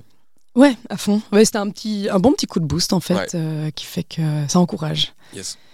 Et puis du coup, là, c'était le Covid. Et moi, j'avais, avant de partir, avant de rentrer en Belgique, j'avais décidé du nom avec, avec mes collègues et mes, mes amis. Je pense que ça devait être le, jour ou la semaine de ma soirée d'adieu. Je sais plus très bien, mais en tout cas, c'était, en tout cas, c'était une soirée à un moment. euh, On décide du nom. Je rentre en Belgique, je fais le site internet. J'avais commencé mon site internet euh, juste avant de partir là-bas. Et euh, voilà, j'arrive en Belgique, j'ai un site. À ce moment-là, j'avais pas Facebook, pas Instagram, pas. j'étais, j'étais vraiment pas du tout réseaux sociaux. Ouais. Ça faisait euh, des années que j'avais. J'avais eu un compte Facebook quand j'étais adolescente, mais je l'avais, enfin, je l'avais supprimé il y a longtemps. Donc, euh, donc, je suis arrivée en Belgique en créant une page internet, en créant. euh, ça. Pourquoi degré 47 Parce que je crois pas que tu te doutes bien que j'allais pas te laisser passer. Enfin, tu dis oui, j'ai trouvé le nom et sans, sans creuser pourquoi ce nom? En fait, au début, je voulais un nom très simple qui s'écrivait en 3-4 lettres, un nom facile à dire au téléphone, un nom facile à écrire, que personne ne se trompe dans l'orthographe. Et donc j'avais préparé une, petite liste euh, vite fait euh, l'après-midi en me disant je vais faire une liste et ce soir j'ai un repas avec mes amis, euh, je l'imprime, tout le monde va pouvoir voter. Et donc et là ça crée le débat et puis on commence à, papoter, à trouver des autres noms, à écrire d'autres choses et tout ça. Et puis et puis je fais ah mais je prendrais bien un, un, nom avec un chiffre. Et là il y avait mon boss de Critical Concrete qui me dit ah mais euh, ouais, il y, a la scie en anglais, donc c'est une scie, euh, une scie radiale, certains l'appellent comme ça. C'est une scie qu'on utilise dans un atelier pour, euh, pour couper des poutres en bois et qu'on utilisait beaucoup à cette époque-là parce qu'on faisait toute la charpente de, ce fameux atelier. Et il disait, sur la scie en anglais, tu vois, tu coupes à, à 0 degré et à, et à 90 degrés. Et en fait, sur toutes les scies, il y a, y a 2 degrés de plus et donc, euh, à ce moment-là, j'étais là, ah ouais, 92 degrees, super cool. Et donc, j'ai passé toute la soirée à dire c'est 92 degrees. Et donc, on était là, c'est bon, c'est décidé. J'avais pas envie de prendre du temps pour choisir un nom, un truc. Et le lendemain, on arrive dans l'atelier et je vois que c'était pas 90 plus 2, c'était 45 plus 2. Et du coup, là, c'est devenu Degree 47, yes, trop cool. et puis, je suis rentrée en Belgique euh, après, et puis après, c'est devenu Degree 47. Je trouve ça un peu moins. Euh, non, ça claque, moi j'aime bien. Ok, cool. Mais du coup, c'est quand même un peu compliqué. Ça m'est arrivé d'avoir un article dans le journal ou quoi avec degré 38. Enfin, les gens parfois euh, confondent un peu et, c'est pas c'est pas non plus universel. En anglais, c'est degree avec deux e. Donc finalement, c'est pas trop l'objectif que j'ai choisi. Mais après, je me suis dit, euh, en fait, euh, quand on lance un projet, moi, c'est un des conseils, je trouve, c'est souvent on passe 30 heures à choisir un nom, un logo alors qu'en fait tu pourrais passer deux heures à le faire et passer 28 heures à, faire un site ou à faire d'autres choses, à développer vraiment ton projet ou ta communication. Et donc moi c'était vraiment un, peu une chose que j'ai voulu faire, c'était euh, pas passer du temps pour euh, ce qui va juste... Enfin voilà, le nom c'est un nom et c'est comme ça. Je préférais passer du temps pour Je le reste. Je suis assez d'accord. Euh, j'avais un peu le même truc pour soit le nom de, ma boîte ou le, podcast. Et je me suis dit, bah en fait, ça viendra plus tard. C'est pour ça que moi j'ai commencé sur LinkedIn. Tout simplement parce que je me suis dit, en fait, LinkedIn, c'est mon nom.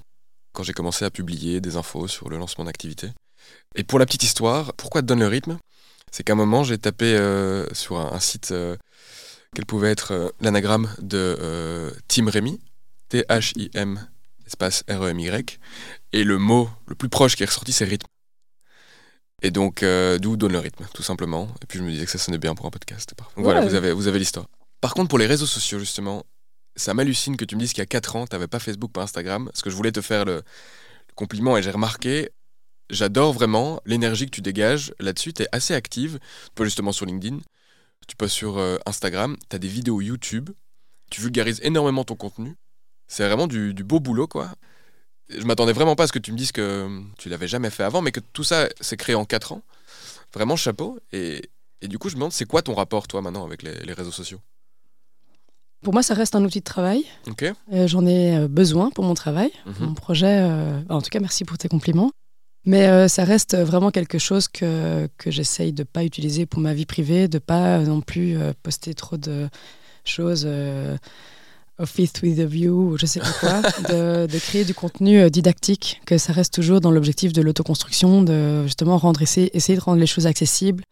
Pour moi, ça, c'est aussi un petit boost de. Euh, j'ai envie de ramener des gens qui n'auraient pas du tout l'idée en tête qu'elles pourraient construire ou comprendre quelque chose dans le secteur de la construction ou de l'architecture, en leur disant mais venez, c'est pas si compliqué. Et, et c'est chouette. Et en fait, moi, je, je, m'éclate à faire ça. Enfin, je trouve ça super drôle. J'essaie de pas prendre trop de temps non plus, que ça me prête pas euh, trop d'énergie, parce que ça reste des réseaux sociaux, ça reste très euh, superficiel, je pense. Mais en même temps, euh, non, c'est peut-être pas superficiel. Je sais pas.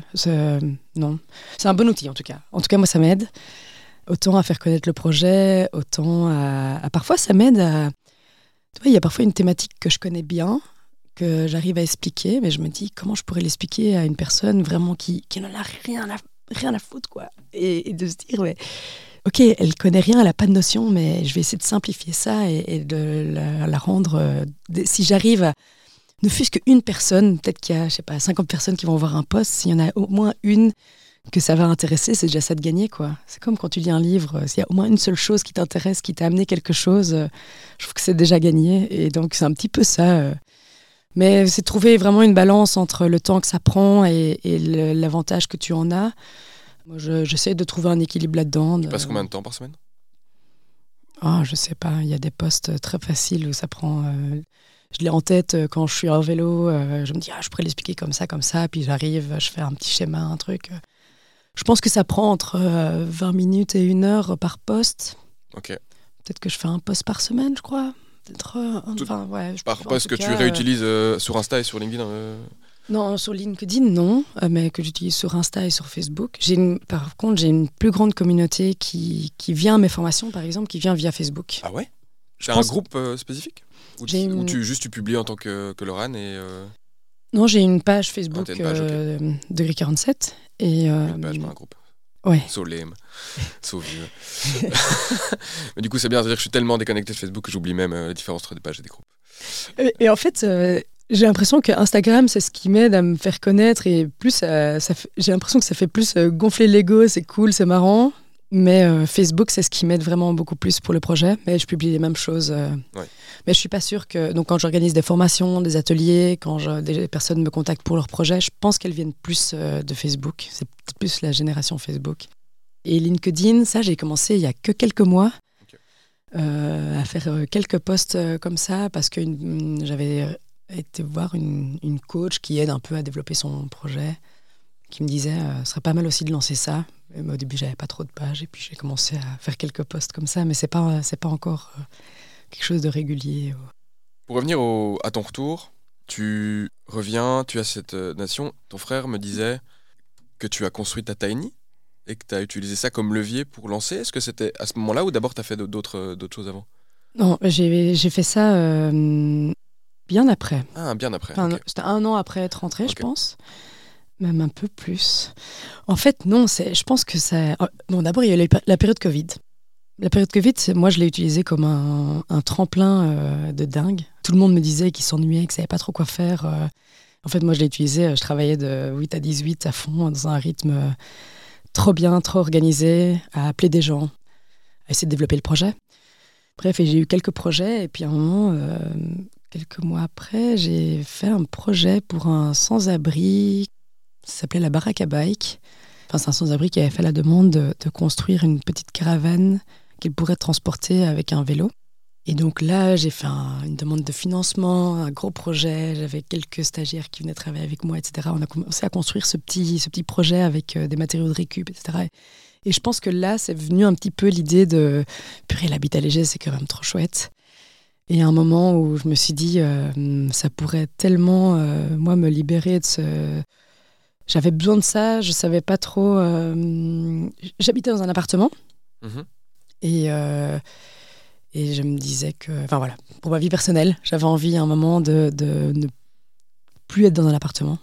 C'était un appartement dans, dans un, un immeuble et donc je passais euh, trois portes d'entrée. Tu as d'abord la porte pour rentrer dans le hall d'entrée, puis la porte pour rentrer dans la cage d'escalier, et puis la porte pour rentrer dans l'appartement.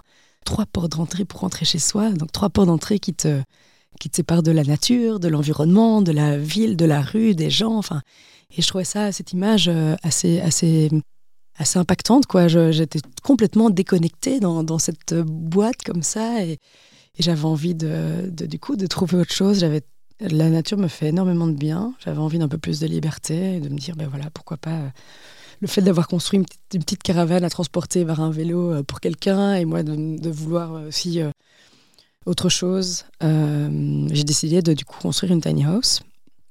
Par contre, euh, du coup, j'avais beaucoup travaillé sur des projets en tant que charpentière, enfin sur des projets euh, de saturbois mais jamais d'habitat léger. Et donc, effectivement, j'ai du coup, ça m'a servi de tremplin de proposer cette construction. Mon slogan, c'était Venez faire vos erreurs sous ma tiny.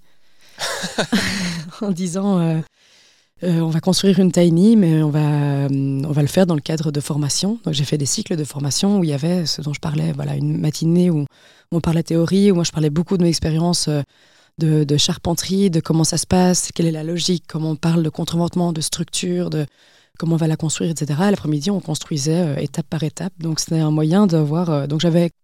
Il y avait quoi 4-5 participants, participantes par atelier.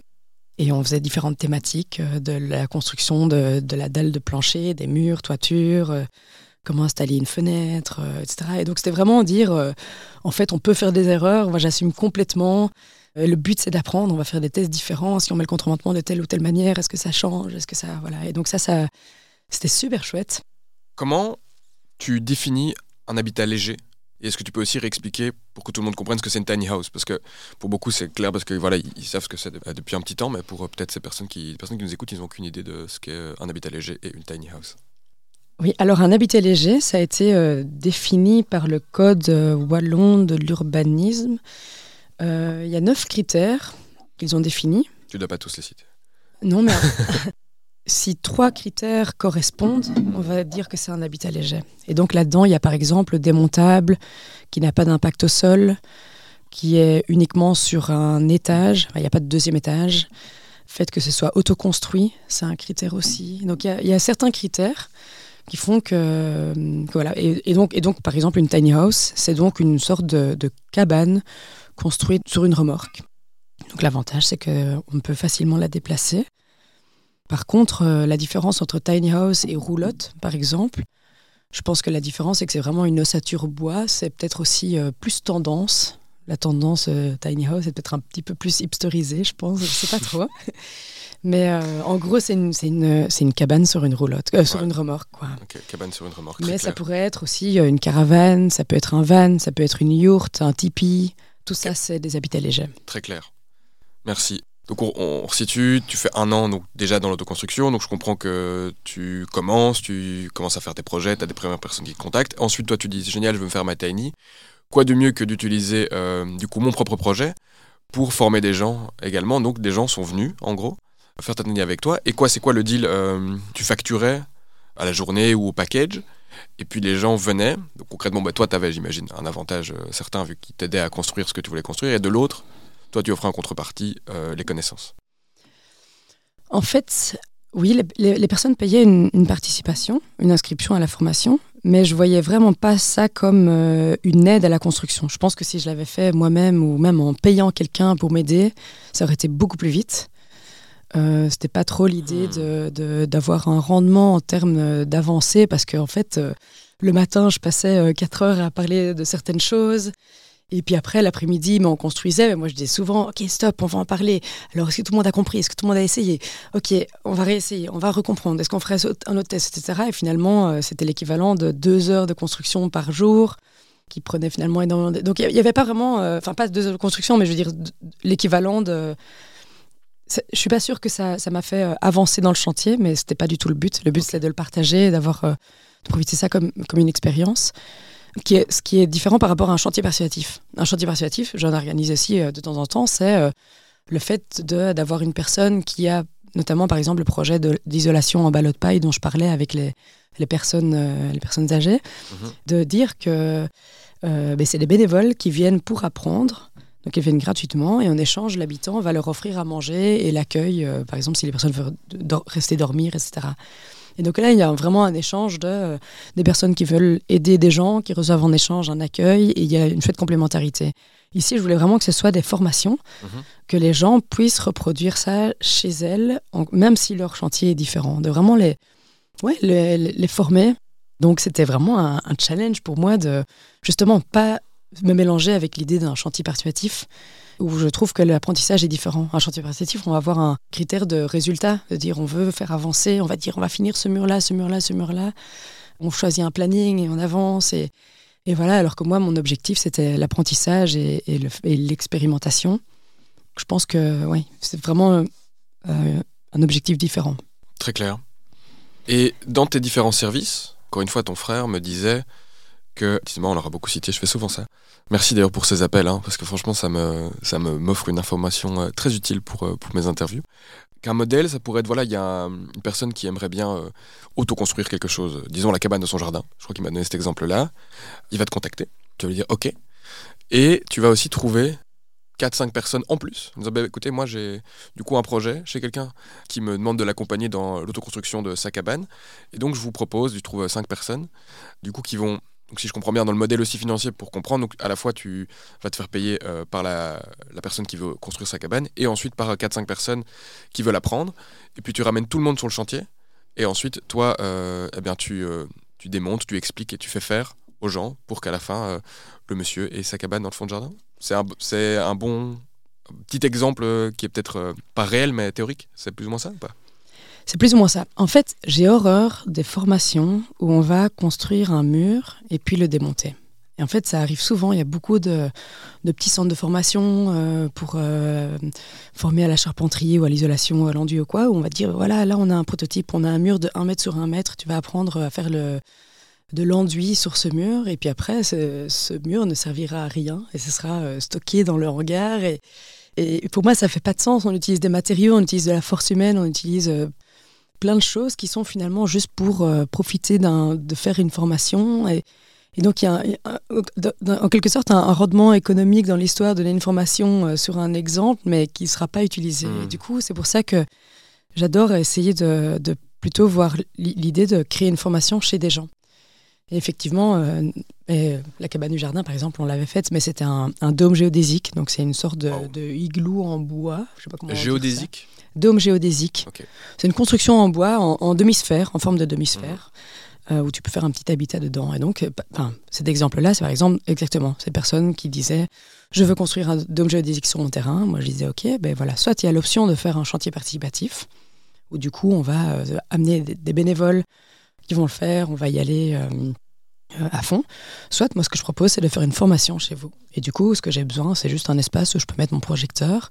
Ça veut dire que les personnes vont venir, vont payer pour recevoir une formation. On va parler euh, tous les matins d'une euh, introduction euh, assez mais théorique, mais c'est à chaque fois des exemples. Je montre des photos, on, le montre, on dessine, on essaye. Enfin, il y a souvent des exercices. J'essaie d'avoir une pédagogie un peu active et d'avoir beaucoup ben voilà, de, partage, est-ce que les, que les personnes comprennent vraiment bien.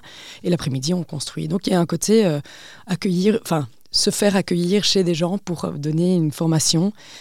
Et donc les personnes en général, ben, elles trouvent ça aussi intéressant de, vraiment offrir un terrain euh, euh, où il y a eu une forme de pédagogie et d'apprentissage euh, sur le terrain. Et tu fais du coup soit ça, ou alors tu, peux, tu as aussi des missions où tu vas accompagner une personne et vous faites juste alors en duo ou avec le groupe de personnes qui veut faire un projet. Et là, tu es sur chantier, tu l'aides uniquement. et là, c'est une formation d'une seule personne ou de deux, mais dans l'objectif là d'atteindre directement la construction. quoi. C'est ça. Et là, c'est plutôt l'accompagnement. Ok, très bien. Donc formation, accompagnement. Comment c'est réparti dans ton temps? C'est moite-moite euh? Oh là là, aucune idée. Euh, je, pense que si je devais faire l'agenda des, trois, bientôt quatre dernières années, euh, j'ai eu tellement de projets ou de formules différentes. Parfois c'était un chantier participatif, parfois c'est une formation, parfois c'était oui une, une formation que d'une journée, parfois c'était d'une semaine, parfois c'est un accompagnement d'une famille seule. Donc, je sais pas, il y, a tellement de formules différentes. J'en parlais l'autre jour euh, à une personne qui travaille avec moi où je disais, en fait, euh, il y a un concept dans l'entrepreneuriat, c'est le MVP, euh, Minimal Viable Product. Exactement donc le produit minimum viable. Donc en gros, la, en général, la première version d'un produit ou d'un service que tu veux tester, juste pour valider s'il répond à un besoin. Quoi. C'est ça. Et en fait, j'ai l'impression que depuis ces quatre ans, j'ai fait que des MVP. En fait, qu'à chaque fois, c'était une formule différente ou, ou, un type de projet différent ou que ça s'orientait différemment. Donc, c'est toujours quand même orienté autoconstruction écologique. Mais euh, tu vois, parfois, c'est de l'habitat léger. Parfois, euh, comme je disais, j'ai accompagné un habitat groupé pour construire. Euh, les 15 maisons qu'ils construisaient eux-mêmes, enfin, je les accompagnais à différentes étapes de la construction, pas, pas sur l'entièreté du projet, mais et parfois, c'est de construire un, petit dôme, parfois, c'est rénover une, ferme de 200 mètres carrés. Quoi. Donc, je sais pas, j'ai l'impression que j'ai du mal à, vraiment euh, cadrer et dire euh, quel pourcentage. Ok. Et tu es solo dans ton projet? Non, oui, oui, je suis solo. Euh, mais j'ai eu beaucoup de, j'ai accueilli beaucoup de stagiaires qui, dans le cadre de leurs études, voulaient avoir de la pratique sur le terrain. Donc, j'ai eu quand même pas mal de personnes qui sont passées par là et merci d'ailleurs, c'était super chouette. Des très beaux moments de partage et des très beaux moments euh, humains. Et maintenant, depuis peu, depuis deux semaines, j'ai euh, engagé une personne pour euh, gérer mon administration. Nice, félicitations. Première étape? Enfin non, la première étape. Une étape parmi plein, mais félicitations pour cette étape de recrutement qui est du coup la, la première vraiment. Ouais, c'est enfin, enfin assumer quelles sont les tâches qui, qui, qui, que je ne sais pas faire ou enfin que tu ne sais pas faire, ou finalement qui te prennent plus d'énergie comparé à d'autres tâches euh, qui vont peut-être t'en donner, et là où tu es peut-être un peu moins forte. Et euh, c'est vrai que ça c'est un enjeu pour je crois tout entrepreneur entrepreneuse, c'est euh, arriver à, à spotter, donc à, vraiment à, voir qu'il y a certaines choses pour lesquelles tu es, moins fort et oser euh, investir dedans. Parce qu'il peut avoir l'enjeu du coût aussi, te dire bah déjà j'imagine tu es, solo, donc là tu as c'est quelqu'un donc d'employé ou c'est un indépendant, freelance? Ouais, c'est une indépendante. Ah, ok, très bien. Tu vas, elle va t'aider quoi à raison de un certain nombre d'heures par semaine, tout ça est encore à définir? C'est ça, je pense qu'on a, on est un peu dans le début, on essaie d'un peu s'équilibrer, mais l'idée c'est que moi j'y donne toutes les tâches à faire et elle, ben, en fait, que ça lui prenne une heure ou, 15 heures, euh, ça lui prendra le temps que ça prendra. parce que toi tu dois quand même faire ces tâches. Elles doivent être faites, quoi. Et c'est un petit peu, effectivement, comme tu dis, assumer le fait que, ben, euh, go, il faut, faut les faire et. Euh, et j'ai pas, pas, envie de lui mettre de pression non plus en termes de temps. Euh, j'ai envie, par contre, que ce soit fait. Et, c'est là où c'est intéressant d'essayer de voir euh, qu'est-ce que je peux déléguer, qu'est-ce qui est le plus simple à déléguer, qu'est-ce qui. Donc, c'est un beau processus. Parce qu'on a beaucoup potentiellement de croyances de non mais ça, euh, de toute façon, je le ferai mieux plus vite moi-même quoi alors que, souvent ces croyances peuvent quand même être cassées et euh, que même si ça te prend euh, peut-être oui deux fois plus de temps la première fois de l'expliquer, après euh, bah, tu en gagneras tellement pour faire tellement d'autres tâches. Et hum, finalement, ce, ou cette pote avec qui tu causes depuis 5, 6, 7, 8 ans sur ce projet, il est, tu peux déjà le enfin je sais pas si tu veux ou pas citer son, son prénom, mais est-ce que cette personne est impliquée actuellement dans le projet que tu fais? Pas impliqué euh, directement. Il a déjà été impliqué à certaines étapes, euh, peut-être dans, un futur proche euh, aussi quand même. Ben oui, il est impliqué dans tous les conseils qu'il me donne, que moi j'y donne aussi. Par... Enfin, c'est un échange, c'est très chouette, mais. mais ouais, c'est un peu ton buddy entrepreneur avec qui tu sais, enfin, qui, qui t'a suivi depuis le début, quoi, qui, qui tu peux partager tout, toute l'histoire du, du projet. Ouais, en quelque sorte, ouais. qui m'évite de faire des, bêtises. Parfois, j'écris un mail et il me dit Mais on comprend pas ton mail. ça, ça, me donne une bonne vision de recul, ouais. C'est quoi ton chiffre d'affaires, Lorraine? Oh là là, ça, j'en ai aucune idée. J'ai pas le temps pour ça. non, faire le tableau finance, euh, ça, c'est quelque chose qui me ouais, j'ai pas. En fait, ça m'est arrivé plusieurs fois euh, à des périodes de vie, de, enfin, des périodes de ce projet de Degré 47, d'essayer de, faire un tableau et de voir ok combien j'ai gagné ce trimestre-là. J'essaie de fonctionner par trimestre, mais de l'actualiser tout le temps. En fait, ça, euh, j'ai trop de tâches pour m'occuper de ça. Donc je ne saurais pas vraiment le dire. Donc par exemple, sur l'année 2023 écoulée, c'est pas clair pour toi combien tu as eu de chiffre d'affaires? Non. Ok. Bah, mine de rien, ça m'inspire plus que l'inverse, je dirais, parce que euh, j'ai un fonctionnement tellement différent, tellement euh, chiffres à compter, parce que ça, j'ai un rapport là-dessus, c'est plus un, enjeu de sécurité, que ça en devient des fois un blocage. Je sais que euh, ça peut être drivé par des fois un peu la, peur du manque, et donc toujours besoin de savoir voilà combien j'ai pour me dire ok je suis rentable sur la longueur. C'est inspirant d'entendre quelqu'un qui est drivé, j'ai l'impression majoritairement par euh, ses tripes, par son cœur, que j'essaie moi de plus en plus écouter, et qu'en fait ça roule, tu vis, euh, au final ton quotidien se déroule, tu fais ce, que tu, ce qui te plaît, et tu te préoccupes pas trop de finalement ce que tu gagnes, et je sais pas, c'est inspirant. Oui, je sais pas si c'est inspirant. Moi, de plus en plus, je me dis, mais purée, mais il faudrait vraiment que je le fasse et que je comprenne. Et j'ai déjà essayé, mais en fait, ça m'impacte trop peu. Effectivement, ouais, comme, comme tu dis, euh, il y, a un truc marrant, euh, je pense qu'il y, a deux ans, je crois que maintenant j'ai assez bien évolué, mais c'était où je croisais quelqu'un, euh, un ami d'amis, qui me disait Ah ouais, mais euh, quelqu'un m'a parlé de ton projet. D'ailleurs, il t'avait appelé pour son, pour son accompagnement, parce qu'il il fait de l'autoconstruction, et, il m'a dit qu'il t'avait appelé et que qu'au téléphone, il t'a demandé comment tu facturais, et que tu avais dit Oh, mais ça dépend de vous, c'est comme vous voulez. Et en fait, les premières années, euh, ça m'arrivait souvent, pour certains projets, de pas savoir quoi demander, quel prix, enfin, et, ça m'arrivait plein de fois de dire, ben, ben, je sais pas, comme vous voulez, qu'est-ce que... Qu'est-ce que vous êtes prêt à donner, quoi, à la limite, c'est un peu ça Qu'est-ce que vous êtes prêt à donner? Et après, je disais, bah, peut-être, voyez-vous, en une heure, combien vous gagnez, vous, dans votre profession? Et du coup, est-ce qu'on pourrait équilibrer euh, par rapport à ça? Ou qu'est-ce que vous avez comme budget pour construire votre projet? Je savais pas, quoi. Et en fait, ça me paraissait super normal.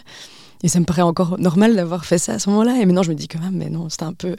C'est un peu... Euh, comment, comment pouvoir euh, lancer un projet en, en disant ça mais mais euh, pour les projets d'accompagnement comme ça, je n'arrivais pas à donner un prix parce que je me disais, mais ça se trouve, c'est.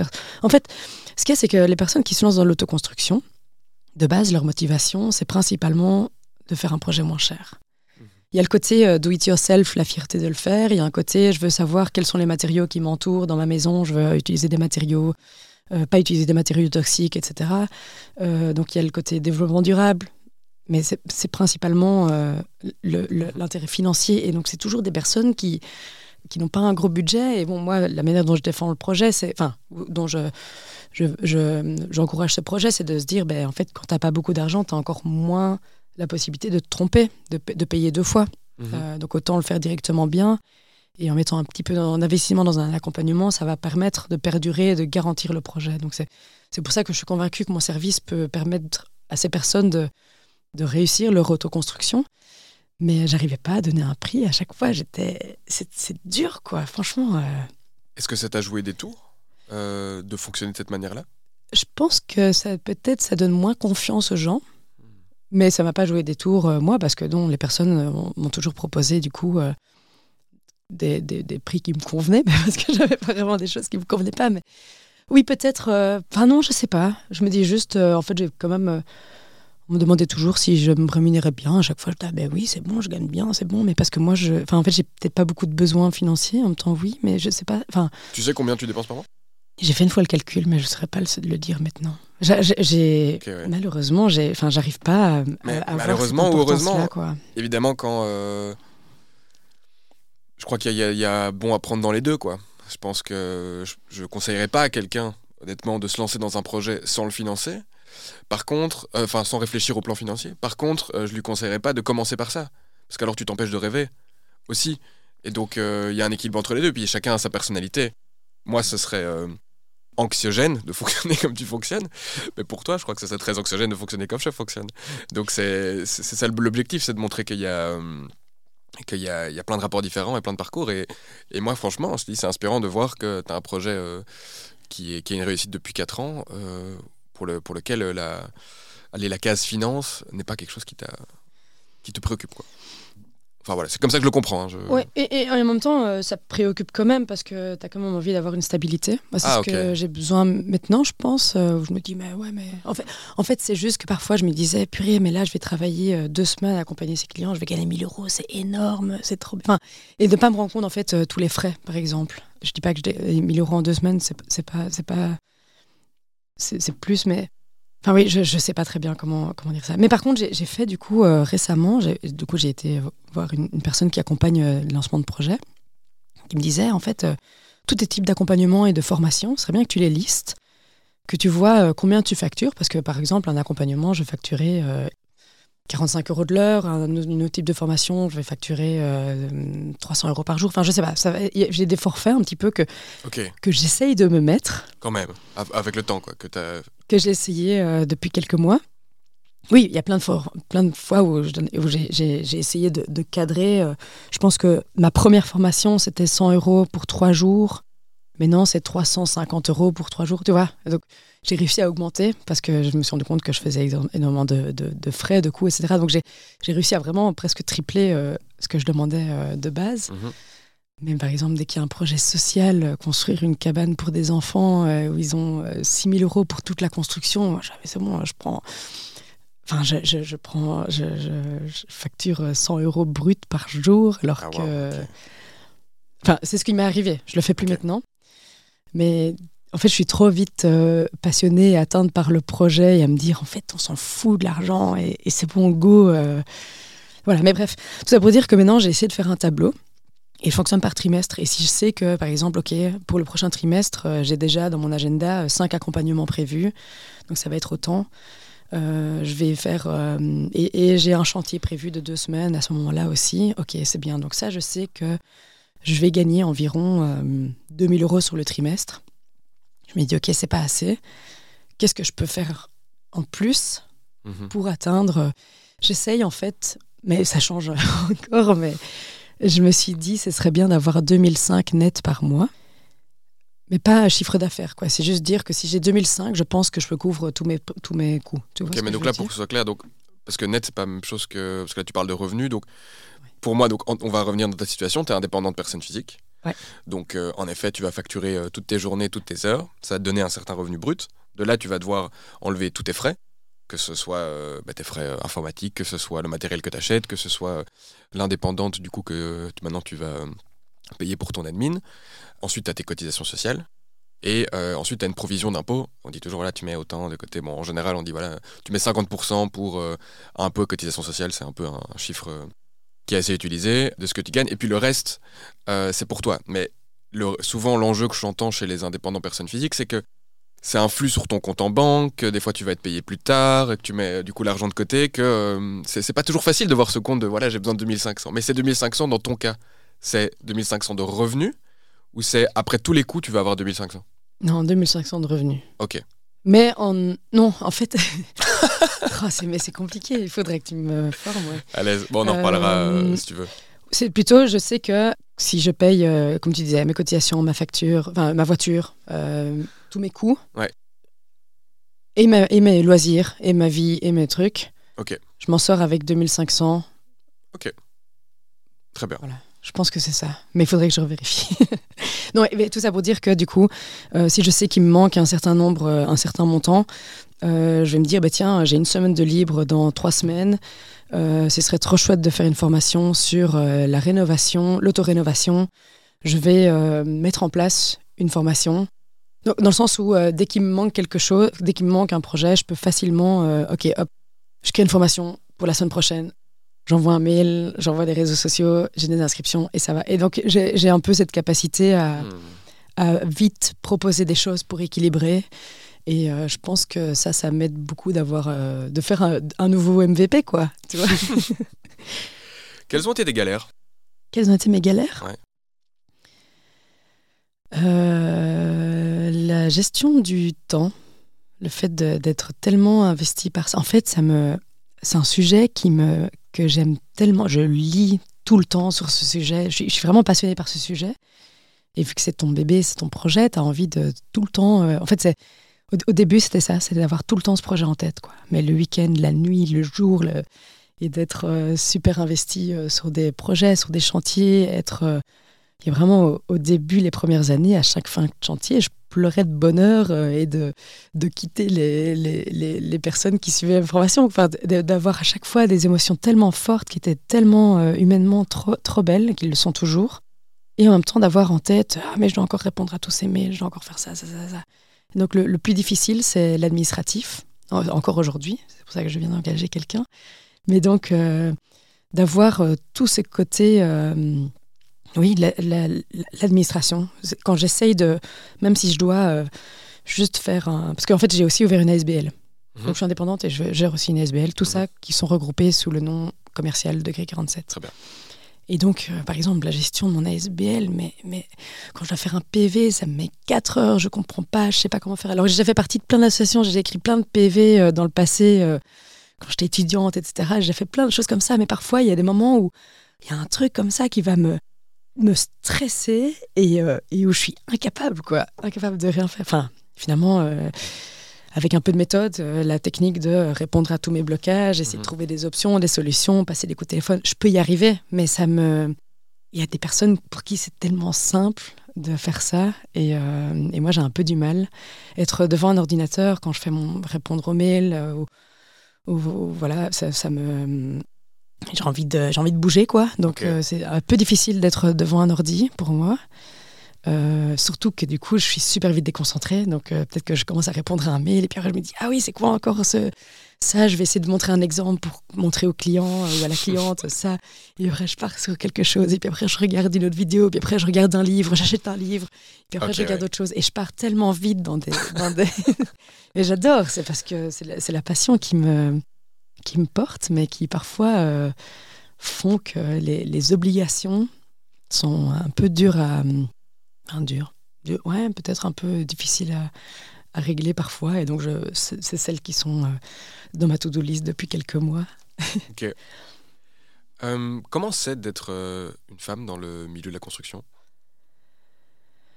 C'est pas toujours facile, mais euh, j'ai pas envie de le prendre comme un obstacle, mais de plutôt euh, être active là-dedans, enfin de plutôt dire ben voilà c'est comme ça. Enfin, mais oui, euh, souvent des petites, euh, souvent des petites remarques. Au début, on te néglige un peu, puis après on te, te félicite, je sais pas pourquoi.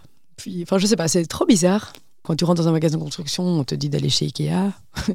Ou, euh, enfin, j'exagère, mais c'est un peu, tu poses une question, on va dire, ah, mais va acheter une simple visseuse chez Brico. Je fais non, mais j'ai déjà quatre visseuses, j'ai juste besoin d'une visseuse un peu plus performante parce que je suis dans un projet avec une grosse ossature et celle-là, elle commence à être plate. Est-ce que je peux la rénover ou est-ce que c'est mieux d'en acheter une autre? Truc, truc. Et donc, dès que tu commences à poser des questions, alors c'est OK, tu as un petit peu d'écoute. Tu vois, il y a un petit peu un côté où tu dois faire, euh, je pense, euh, tu, dois, donner un peu plus, un peu plus de, preuves avant d'être d'être un petit peu considéré, je dirais. Pas pour tout le monde, pas tout le temps, pas partout, mais dans certains cas, c'est un petit peu ça qui est difficile. Et je pense que sur chantier aussi, il y a toujours le moment où t'as pas le droit à l'erreur, quoi. Il y a un petit peu, enfin, on m'a jamais dit, toi, t'as mal fait, mais t'as l'impression que de nouveau, pour pouvoir être, euh, quand tu es sur un chantier parfois, en fait, ça m'arrive parfois de, je sais pas, par exemple, tu as des charpentiers ou d'autres euh, d'autres entrepreneurs qui travaillent sur une, une partie d'un chantier et moi, je viens avec, euh, avec des participants, participantes pour faire une autre étape ou d'une autre partie du chantier ou quoi. Et il y a toujours un petit peu ce moment où de pas être considéré comme la bisounours qui vient faire un truc, coucou, on va jouer avec ça et on va apprendre des choses, mais d'être de, prise au sérieux, quoi. Je pense qu'il y a vite ça, mais, euh, mais voilà, euh, moi ça m'impacte pas, c'est juste un fait. Mais... Ok. Ça me fait, ouais, penser. J'avais posé la même question à Catherine Devéron, qui était dans l'épisode 3, qui elle, le plus travaille dans, les façades et euh, bah, qui partageait finalement un peu un constat similaire. Quoi. ouais, j'ai quand même l'empathie, c'est pas. je me m'avoue pas, ça ne doit pas vraiment être agréable. C'est peut-être phrase très bateau ce que je dis, mais donc je peux, je peux vraiment comprendre que qu'en tout cas, tu, si tu veux évoluer dans ce métier-là, c'est quelque chose, j'ai l'impression, en tout cas, auquel tu, tu traverses, euh, avec lequel tu, dois, tu te choisis d'accepter et de passer au-dessus. Euh, tu as des moyens que tu trouves, toi, pour. Euh, pour, pour, je devrais sourire pour t'en sortir, pour avancer là-dedans? C'est un moyen, je pense, qui est venu automatiquement un peu par. que j'ai réalisé maintenant, il y a quelque temps en me disant ça. Et en fait, je, je, je remarque qu'il faut un peu faire sa badass pour y arriver, quoi.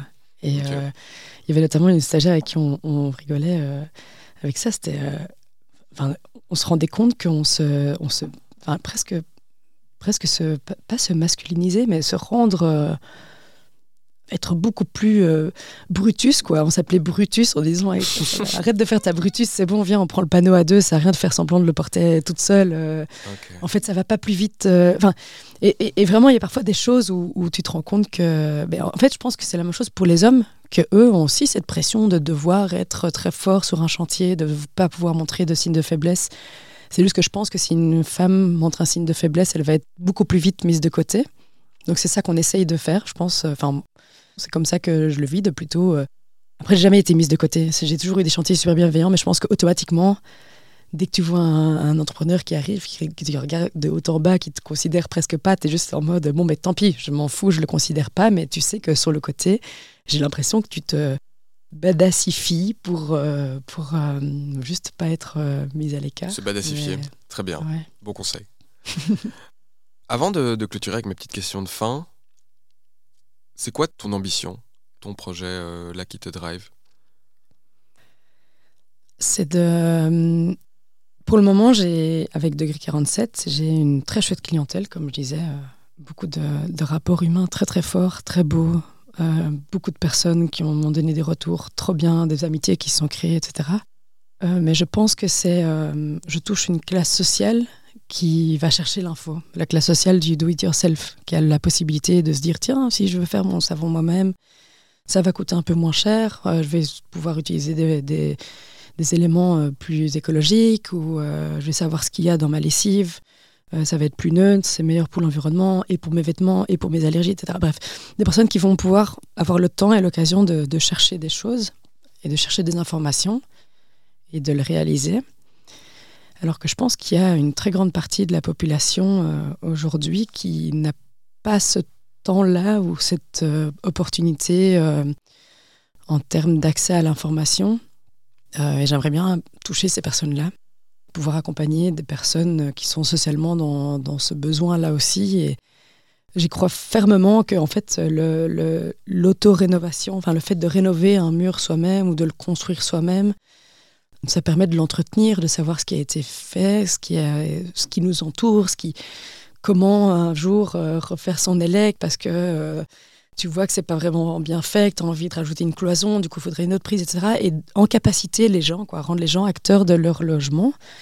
Et, mais, mais je pense que la, la partie des personnes qui, qui en a le plus besoin, c'est celle qui va le moins se rendre compte que c'est possible aussi. Mhm. Et j'aimerais bien, euh, à un moment, euh, enfin, c'est en cours, avoir plus l'accès à ça, euh, plus impacter des personnes qui, qui ont le plus besoin. J'aimerais créer un lieu. J'aimerais créer un lieu. Je te vois hésiter à le dire et tout. Je vais créer l'Académie de l'autorénovation bientôt. Ok. c'est en cours. Je ne sais pas encore comment ça va se développer, mais de, de nouveau, pas créer un centre de formation où on va créer un mur euh, et puis après le jeter ou le démonter pour le remonter la semaine d'après. C'est justement euh, trouver un lieu pourri et de le rénover avec des gens et que ce lieu soit toujours ouvert, que les personnes puissent toujours euh, voir ce qui a été fait, voir comment ça a été fait. Il y a un petit peu le problème de la rénovation quand des personnes vont faire, si on fait une formation chez des gens, c'est ouvert le temps du chantier, on peut aller voir, il y a des participants, participantes qui peuvent venir, mais une fois que les gens habitent dedans, le lieu il est fermé. Moi j'ai envie de créer une, euh, une bibliothèque de chantier, une, une chantiérothèque, je l'ai dit. ok, t'as créé un mot. J'ai créé un mot. Non, mais il y a trop de tech partout, euh, bibliothèque, matériathèque. Euh. Mais en tout cas, quelque chose dans le style, je sais pas. C'est encore, c'est vraiment un processus. Ça fait quelques mois que j'y pense, que ça me, je suis, je suis pas mal dans cette phase de, de chercher des lieux, de visiter des lieux, d'essayer de voir euh, ce que ça va donner. Je vais comme devoir commencer à faire un, un business plan. Oh, waouh Avec plein de chiffres. non, ça m'a jamais trop réussi de faire des business plans. Mais en tout cas, euh, ouais, ça, ce serait, euh, ça me permettrait de répondre un peu à mon besoin de stabilité et en même temps de pouvoir atteindre d'autres personnes. Donc, pour être un peu plus concret, encore une fois, merci à ton frère Kevin d'avoir d'avoir tout dit, mais donc tu cherches un lieu, si j'ai bien compris, un lieu du coup pourri à, rénover. Mais donc concrètement, imaginons qu'il me disait voilà, il y a quatre murs à, faire, ben, tu vas faire euh, chaque mur d'une pièce euh, avec un matériel euh, différent, quoi, un matériau différent. C'est typiquement ce genre de choses que tu veux faire, ramener des gens qui n'ont pas accès à ces informations-là via les réseaux, donc ta clientèle de base, et leur apprendre, leur faire faire. Et j'imagine qu'ensuite derrière, l'idée c'est que l'objectif ensuite de ce lieu, une fois qu'il est qu'il est créé, soit toujours d'être dans cette euh, notion d'académie, de, formation de l'autoconstruction. Est-ce que c'est plus ou moins ça?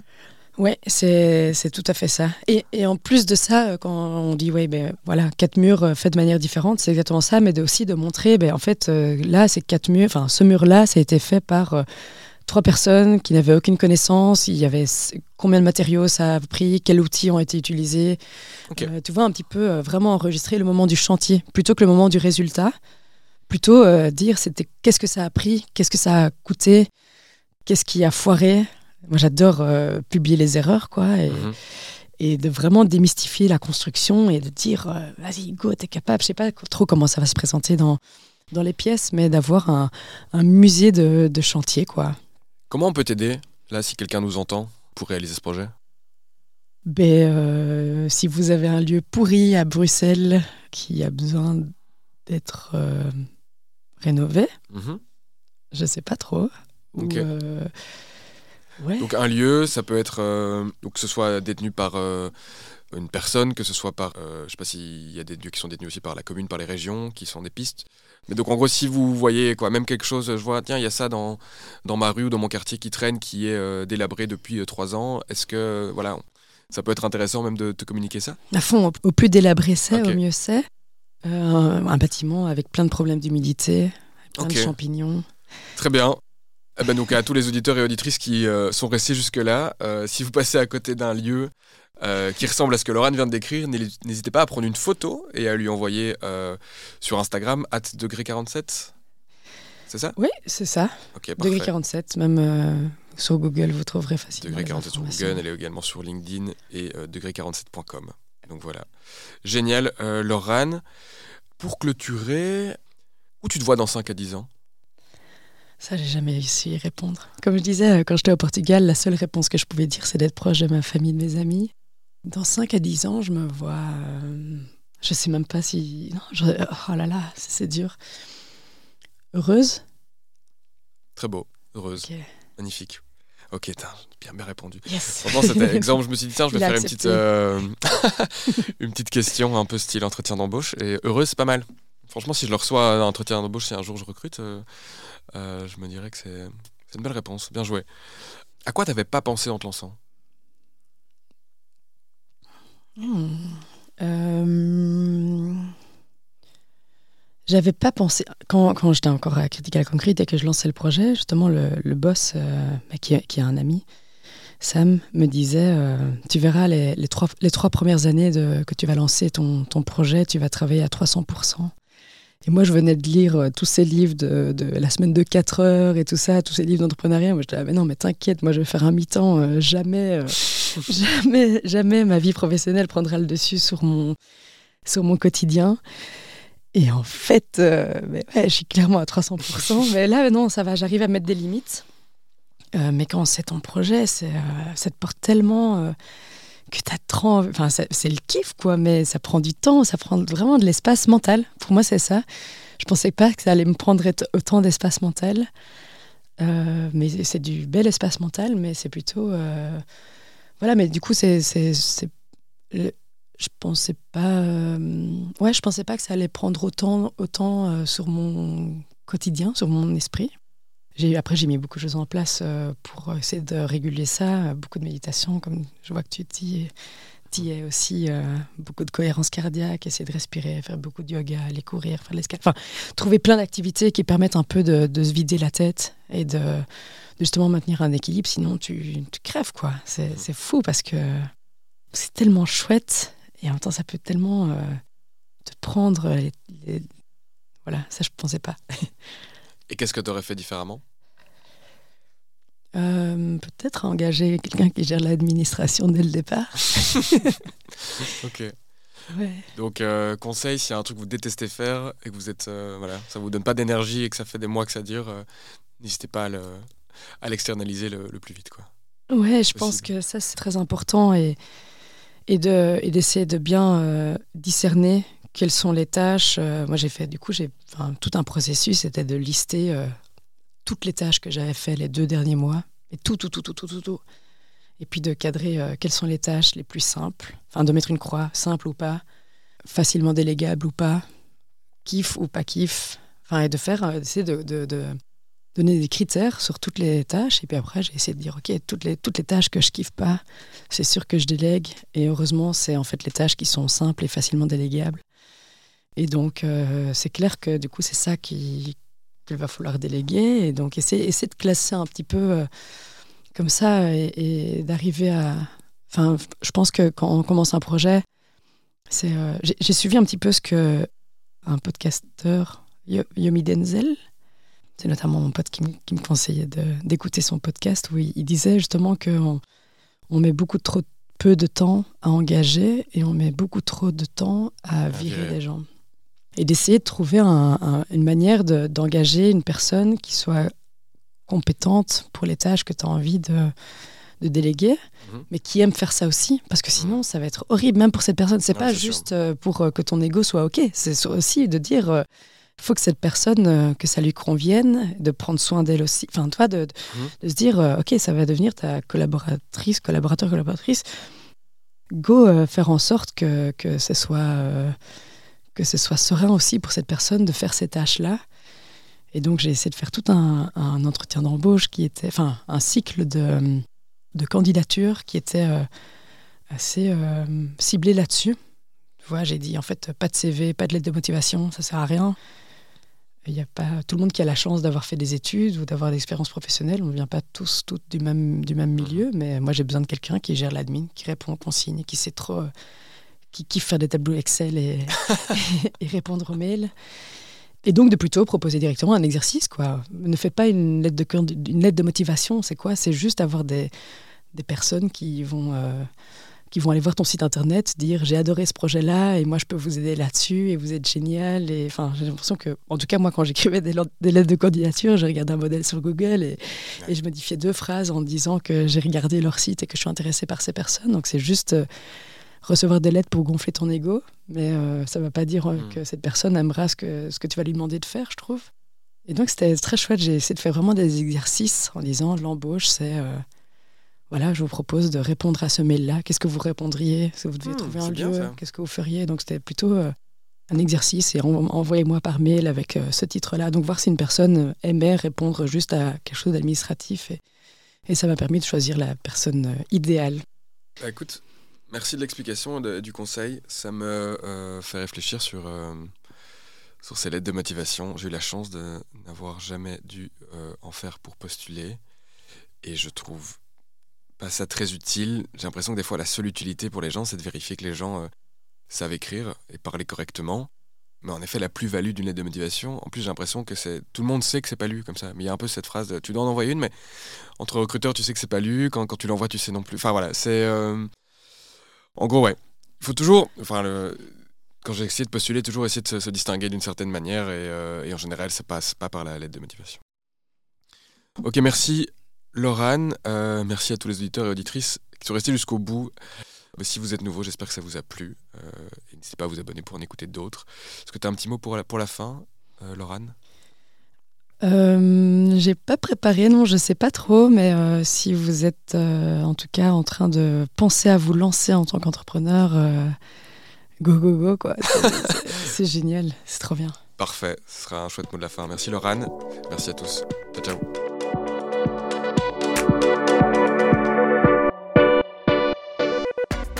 Merci d'avoir écouté cet épisode jusqu'au bout.